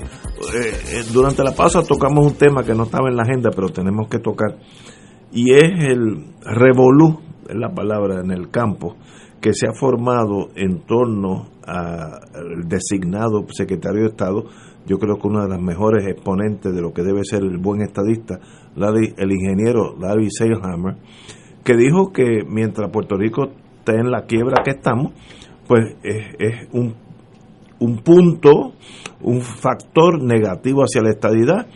La falange estadista que existe, las camisas negras de Mussolini, le han brincado encima. ¿Tú crees que existen? Existen, existen. Yo te diría, ¿tiene negación? No, yo a veces me convenzo, porque quiero convencerme que no existen, pero estos muchachos vuelven y salen a la superficie. te hacen quedar mal. Sí, me hacen quedar mal, de vez en cuando vuelven y salen. Que es de los actos más torpes que yo he oído en mi vida. ¿Quién dijo americano en inglés? Varios de los, de los congresistas, etcétera, han dicho que mientras Puerto Rico no ponga su his, their house in order, su casa en, en orden, no hay que hablar de la estadía. Schumer, o sea, no está hablando eh, gente del Partido Comunista de Moscú, está hablando el líder demócrata en el Senado, lo dijo, y ahí no lo critican. Lo dice Hammer las mismas palabras, y están por ejecutarlo. Necesita escolta. Yo si fuera jefe de, la policía le doy escolta. De los estadistas, que, es una cosa increíble. Pero qué torpeza de esa falange eh, estadista que no, no come, take no prisoner, no, no cogen prisioneros, o estadistas o muertos. Suave, señores, la estadidad llega con, con una rosa en la mano, no con una espada. Y yo lo he dicho hace 20 años, la, rosa es más, más fuerte que la espada, pero eso es como arar en el desierto. Compañero, ¿usted qué sabe de elecciones? ¿Qué usted, de, no, del mundo electoral? ¿Qué nos tiene que decir de Larry Seyhammer? el problema de la, quiebra es un factor negativo a Puerto Rico y la falange. Bueno, tres cosas. Lo primero es que Silhammer no dijo nada nuevo. El gobernador de Florida, cuando vino a buscar unos chavitos aquí, eh, eh dijo, ah, no, no, Bush, el ah, gobernador Bush, dijo, mire, ustedes tienen un problema económico, tienen que resolverlo antes de nosotros discutir la estadidad, discutirla. Después vino Rick Scott y dijo, mire, aquí no hay ambiente y ustedes tienen un problema económico. Eso Bueno, este, entonces pues lo dice Silhammer, algo obvio. Yo le decía a Héctor Richard esta tarde que este es un país donde decir lo obvio hace noticia. Y decir la verdad se constituye un acto de traición. O sea, eh, yo quiero leerles a ustedes el informe que firmó, que firmó don Luis Aferré junto a a los miembros de la Comisión del Estatus en 1966. 66. 66. Y es lo mismo que hay en el día de hoy. Dice, no area has been have ever achieved statehood without a broad public demand transcending party lines. the road to statehood within the American Federal Union is familiar. The first requisite is a stable political and economic community. The second is the sustained desire for statehood actively expressed over a period of time by a clear majority of the community. Eh, and the third is the willingness of the American people acting through their constitutional form to accept the community as a new stage. ¿verdad? Entonces dice, the other And probably the most important requirement for statehood is the achievement of a clear majority for statehood. Lo que ha dicho Ferré, no está hablando. Solo dice eso, pero lo firmaron los americanos, lo firmó eh, eh, Muñoz Marín, lo firmó Ferré, lo firmó todo el mundo porque ahí no hay noticia. Es el récord histórico. Dicen también que tienen que hacer ajustes en el idioma. Eso no es nuevo. Ahora, decir que una comunidad estable política y económicamente es un requisito para la estadidad. Es noticia aquí en Puerto Rico hoy. Pero qué cosa es esa? ¿Qué, qué, tú te crees? ¿Que van a coger a Puerto Rico con una quiebra? O sea, necesita alguien que se lo diga a Silhammer. Entonces yo quiero decir lo siguiente. Silhammer es estadista desde que yo recuerdo. Silhammer es una persona que estuvo de vicepresidente del Senado. Entonces, eh, eh un estadista que yo respeto mucho porque tiene el criterio propio. El que uno sea miembro de un partido el que uno sea comparte una ideología, no le quita su responsabilidad de criterio propio y respeto a la verdad. Yo no encuentro nada de lo que él ha hecho o ha dicho en su servicio público que lo descualifique para secretario de Estado de Puerto Rico.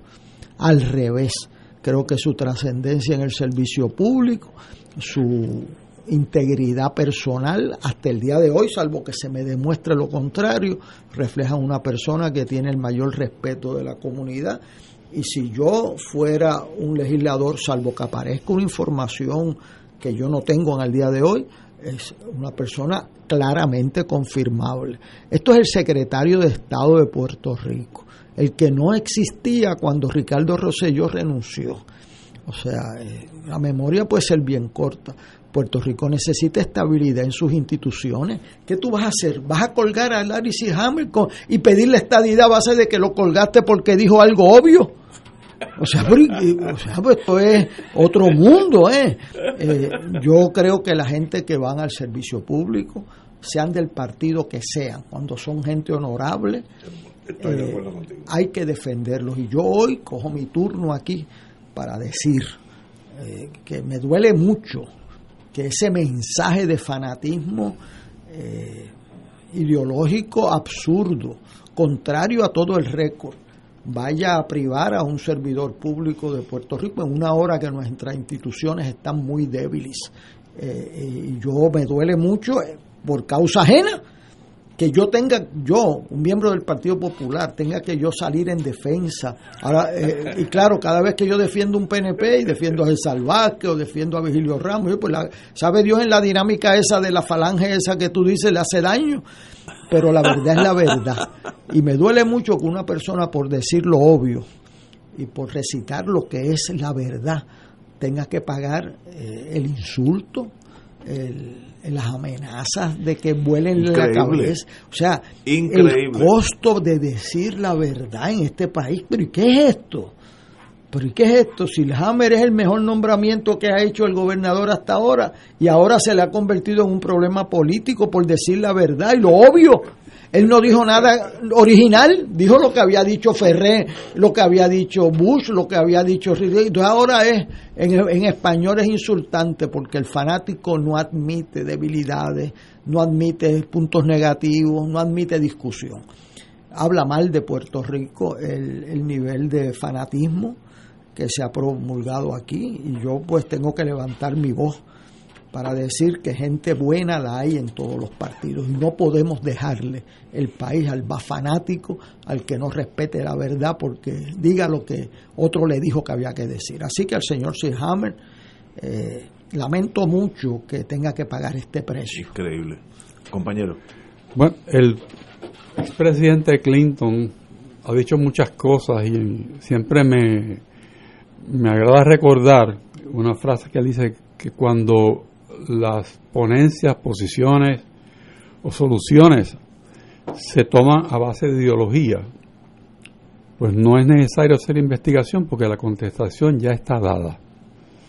Es, un, es un pensamiento profundo.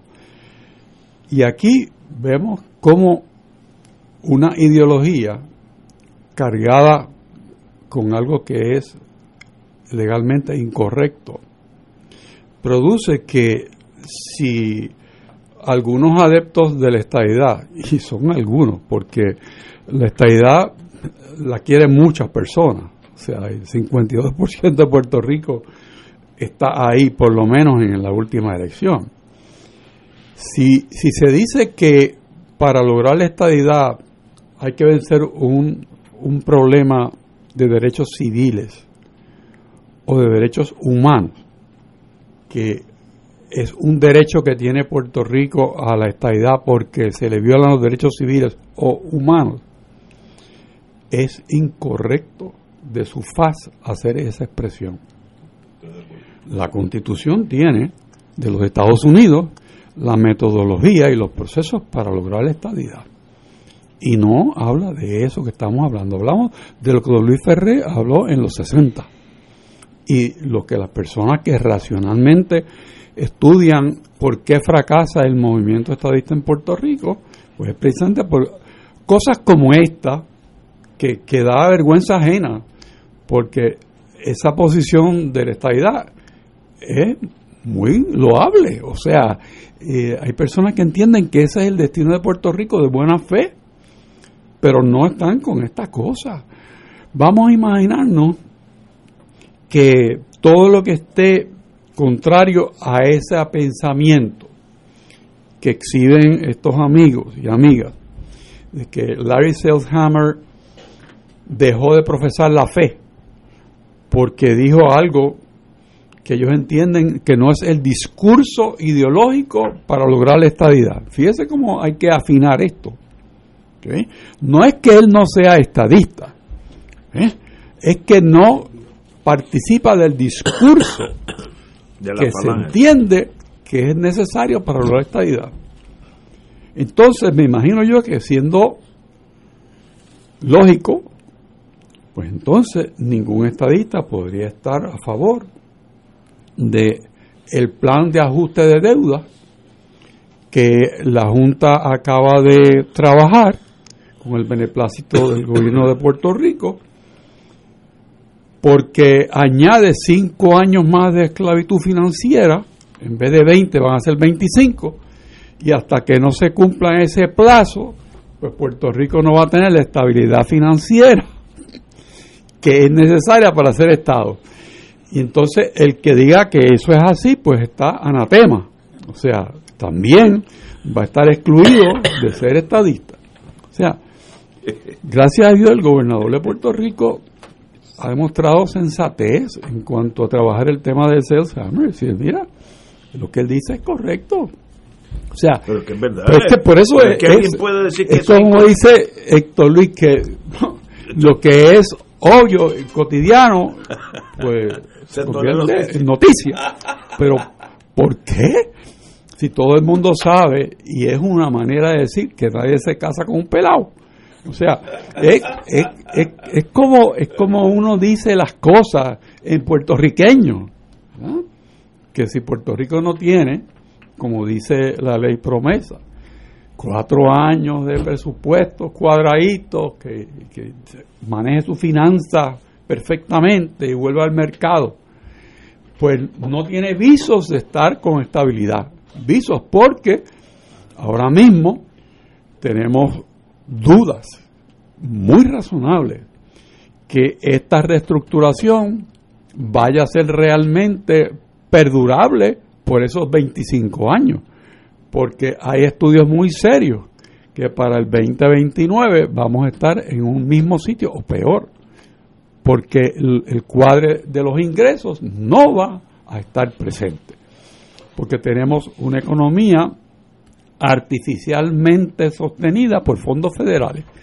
Una vez eso se agotan, que no son recurrentes, volvemos al punto donde estábamos al comienzo de la década que quisiéramos olvidar, que es la primera década del 2000, porque tuvimos consistentemente y seguimos teniendo una economía en menos.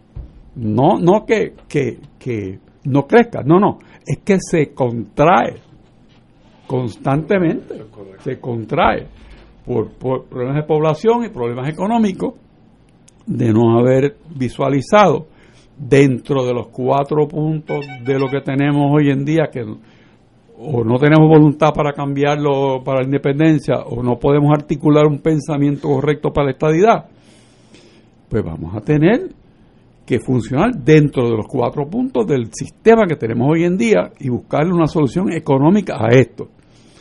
Que no se puede, mentira. Ahí está Lufthansa. O sea, Lufthansa es un modelo espectacularmente exitoso que participaron los Estados Unidos, el Departamento de Estado, el Departamento de Comercio, el presidente, los ayudantes de Casablanca, los industriales de Puerto Rico, el gobierno de Puerto Rico, PNP y Popular, todo el mundo. ¿Por qué?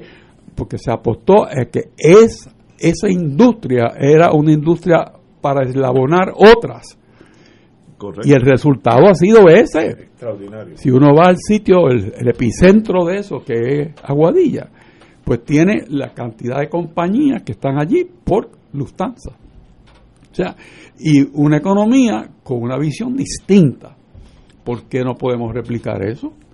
Este no es el único única posibilidad que tiene Puerto Rico la industria aeroespacial y, y, es bien grande la potencialidad de, de, este crecimiento y darle un poco más de calor al cabotaje aéreo. Tratar de, de disipar el informe del GAO que estaba diciendo que no realmente iba a tener eh, fruición eso en este país. Pero vamos a buscar como, como primera meta una, una sola de estas posibilidades y darle cariño y echarla adelante. Porque si no, para el 29 vamos a estar comiéndolo por los rabos. Y entonces, también tenemos que estar bien claros que hay algunas de esas reestructuraciones que se han ya firmado y, y documentos que dicen que no se puede volver a renegociar uno de los, de los contratos que ha hecho ya el gobierno durante la vida del contrato. O sea que quiere decir que el rebus instantivus, como decían los abogados, que si hay una, una, cosa que cambia tan dramáticamente que hay que volver a renegociar, está fuera contractualmente. O sea que hay unos puntos que dejarnos de tontería y entender dónde estamos parados. O sea, no es tiempo para tomar decisiones ligeras ni para hablar de, la manga production. Hay que trabajar con conciencia, conocimiento, mucha fe en Dios, mucha fe en el pueblo puertorriqueño y apostar a que vamos a ganar. Vamos a ganar todos, no unos y otros, todos, ganar todos. Y yo creo que en, en una mesa de consenso eso es lograble.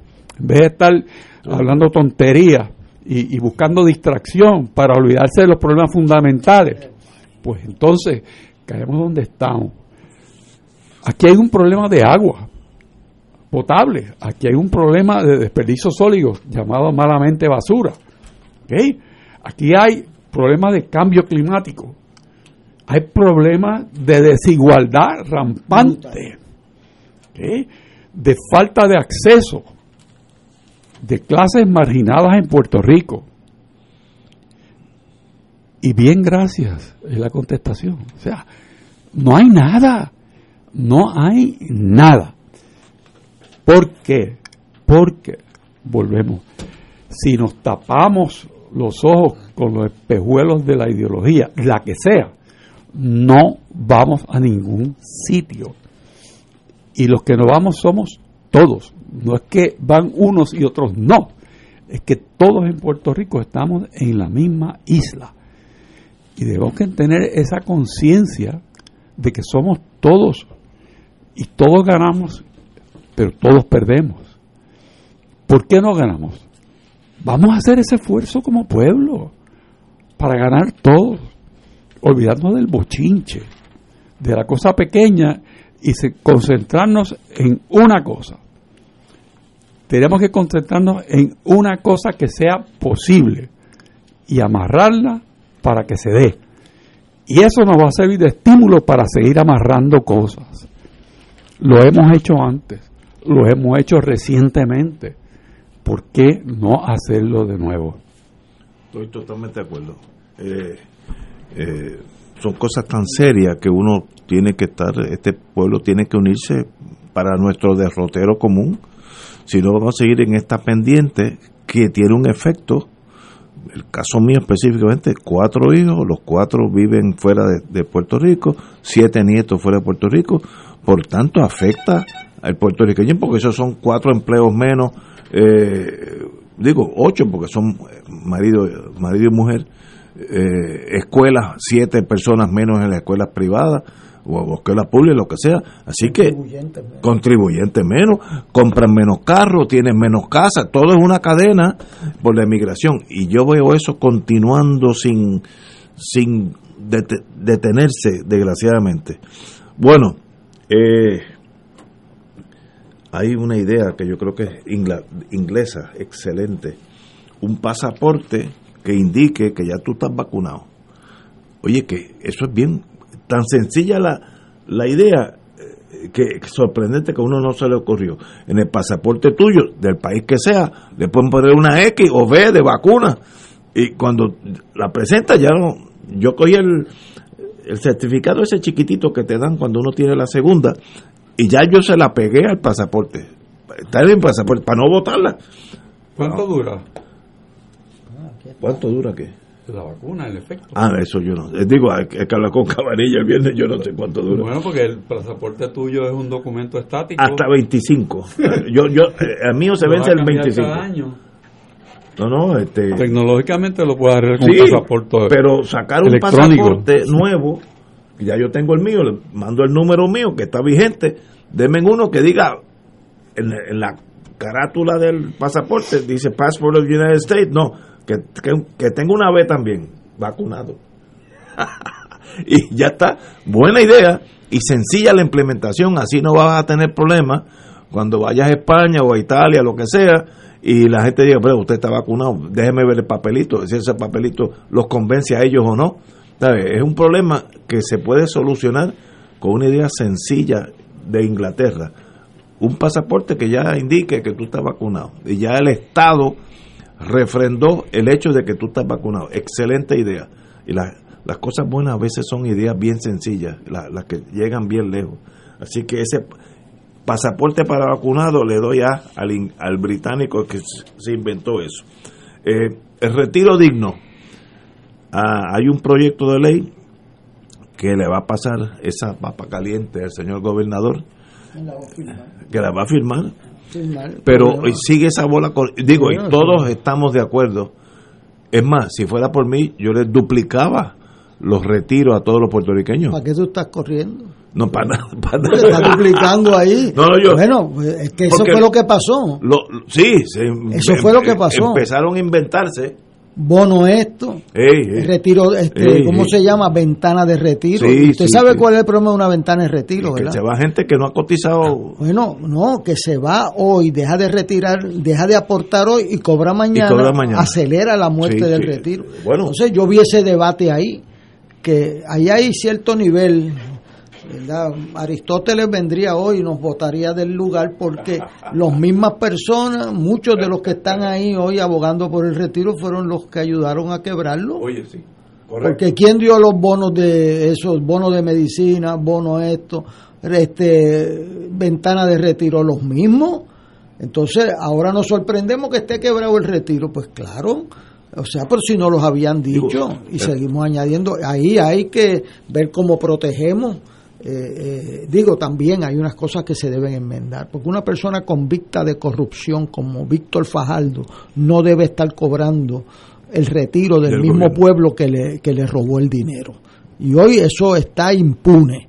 ¿verdad? Este, pero eh, todos los pensionados, especialmente las pensiones más pequeñas, Es, es que, son, Eh, que que son- bien pequeñas. que son, Son mire, bien pequeñas. eh, eh, yo soy pensionado del gobierno, yo gano menos de 3 mil dólares al mes de pensión, pero hay gente que gana mucho menos que Oh, yo. hay que ganar 800 pesos, 600, sí, 900 pesos. sí, así es. Y yo he visto que ha habido una conciencia creciente de cómo proteger esas pensiones pequeñas, sí. este, que es un deber.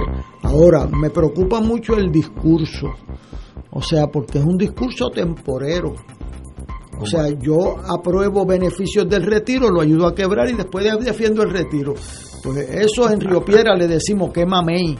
Este, o sea, eh, eh, eso no llegó allí por casualidad. Así que hay que defender el retiro, pero cuidado con los discursos que son Sí. un día así y otro lo contrario también. Oye, de paso, para la presidencia del Senado, antes de irnos, el Senado publica salario de sus empleados, de los, de los políticos y sus empleados.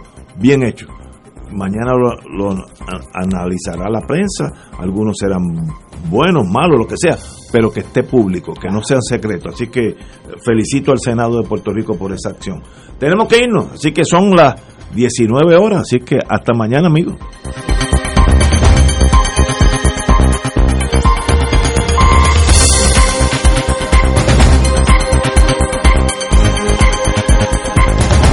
Esta emisora y sus anunciantes no se solidarizan necesariamente con las expresiones vertidas en el programa que acaban de escuchar.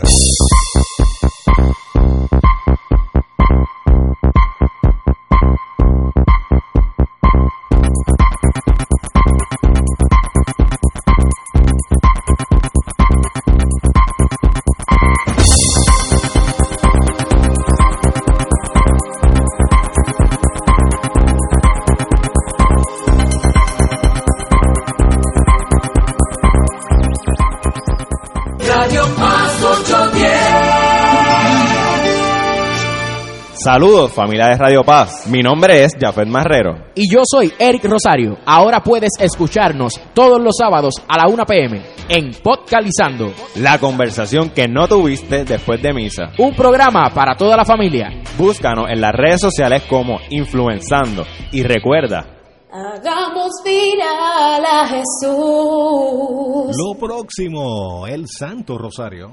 Adiós con el corazón.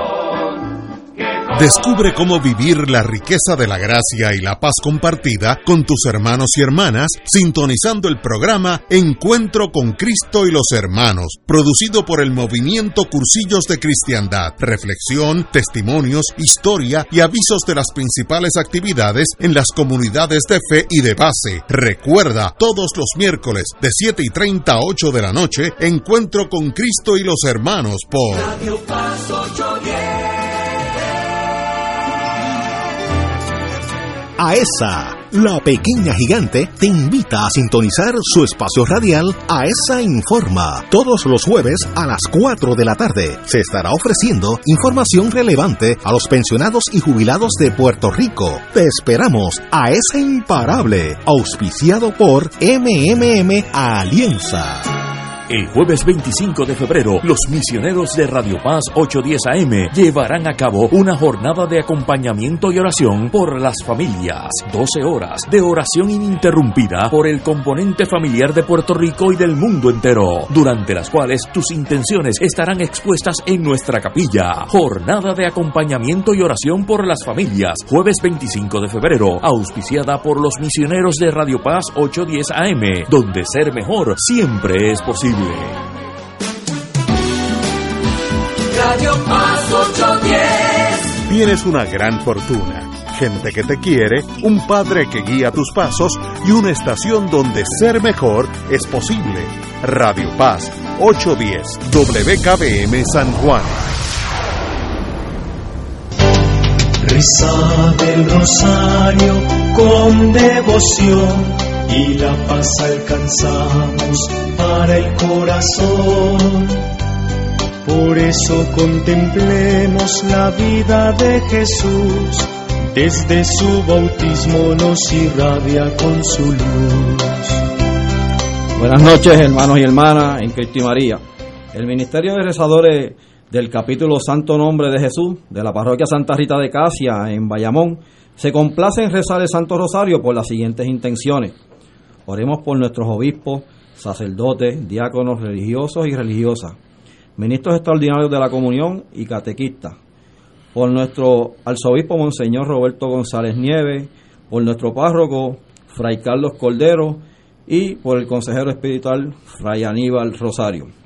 Oremos por la salud de María Díaz, Carmelo Sánchez, Josué Collazo, Juan Santiago, Cristian Irizarri, Edith Coto Rivera, Ligia Rojas, Benies Espósito, Mercedes Casa, Joaquina Cintrón, Ana Cruz, Rancy Müller, Margarita Estrada, Felicita Guzmán, Luis Soto, Rafi Santiago, Ruth Soto, familia Santiago Gutiérrez, familia Vargas Serrano, Felicita Reyes y por el Padre Domingo Ayer.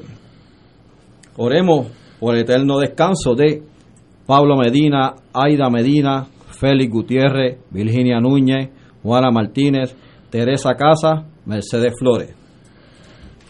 Por la señal de la Santa Cruz de nuestros enemigos, líbranos, Señor Dios nuestro, en el nombre del Padre, el Hijo y el Espíritu Santo. Amén.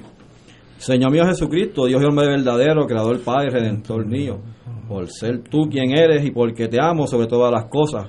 A mí me pesa haberte ofendido y propongo firmemente nunca más pecar, confesarme, cumplir la penitencia que me fuera impuesta y apartarme de todas las ocasiones de ofenderte. Ofrezco mi vida, obras y trabajo en satisfacción de todos mis pecados. Confío en tu bondad y misericordia infinita.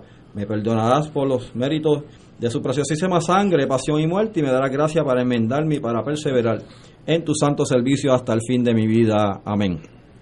Virgen Santísima, purifica mis labios y mi corazón para rezar devotamente este Santo Rosario, el que humildemente te ofrezco en satisfacción de mis pecados, por la exaltación de la fe católica y paz y concordia entre las naciones, por la conversión de los pecadores, el sufragio de las almas del purgatorio y los demás fines de nuestra Santa Madre Iglesia, así sea. Los misterios que vamos a contemplar hoy son los misterios gloriosos. Primer misterio glorioso, la resurrección del Señor. Padre nuestro que estás en el cielo, santificado sea tu nombre. Venga a nosotros tu reino, hágase tu voluntad en la tierra como en el cielo. Danos hoy nuestro pan de cada día, perdona nuestras ofensas, como también nosotros perdonamos al que nos ofende. No nos dejes caer en tentación y líbranos del mal. Amén. Dios te salve María, llena eres de gracia, el Señor es contigo. Bendita tú eres entre todas las mujeres y bendito es el fruto de tu vientre, Jesús. Santa María, Madre de Dios, ruega por nosotros pecadores, ahora y en la hora de nuestra muerte. Amén. Dios te salve María, llena eres de gracia, el Señor es contigo. Bendita tú eres entre todas las mujeres y bendito es el fruto de tu vientre, Jesús. Santa María, Madre de Dios, ruega por nosotros pecadores, ahora y en la hora de nuestra muerte. Amén. Dios te salve María, llena eres de gracia, el Señor es contigo. Bendita tú eres entre todas las mujeres y bendito es el fruto de tu vientre, Jesús. Santa María, Madre de Dios, ruega por nosotros pecadores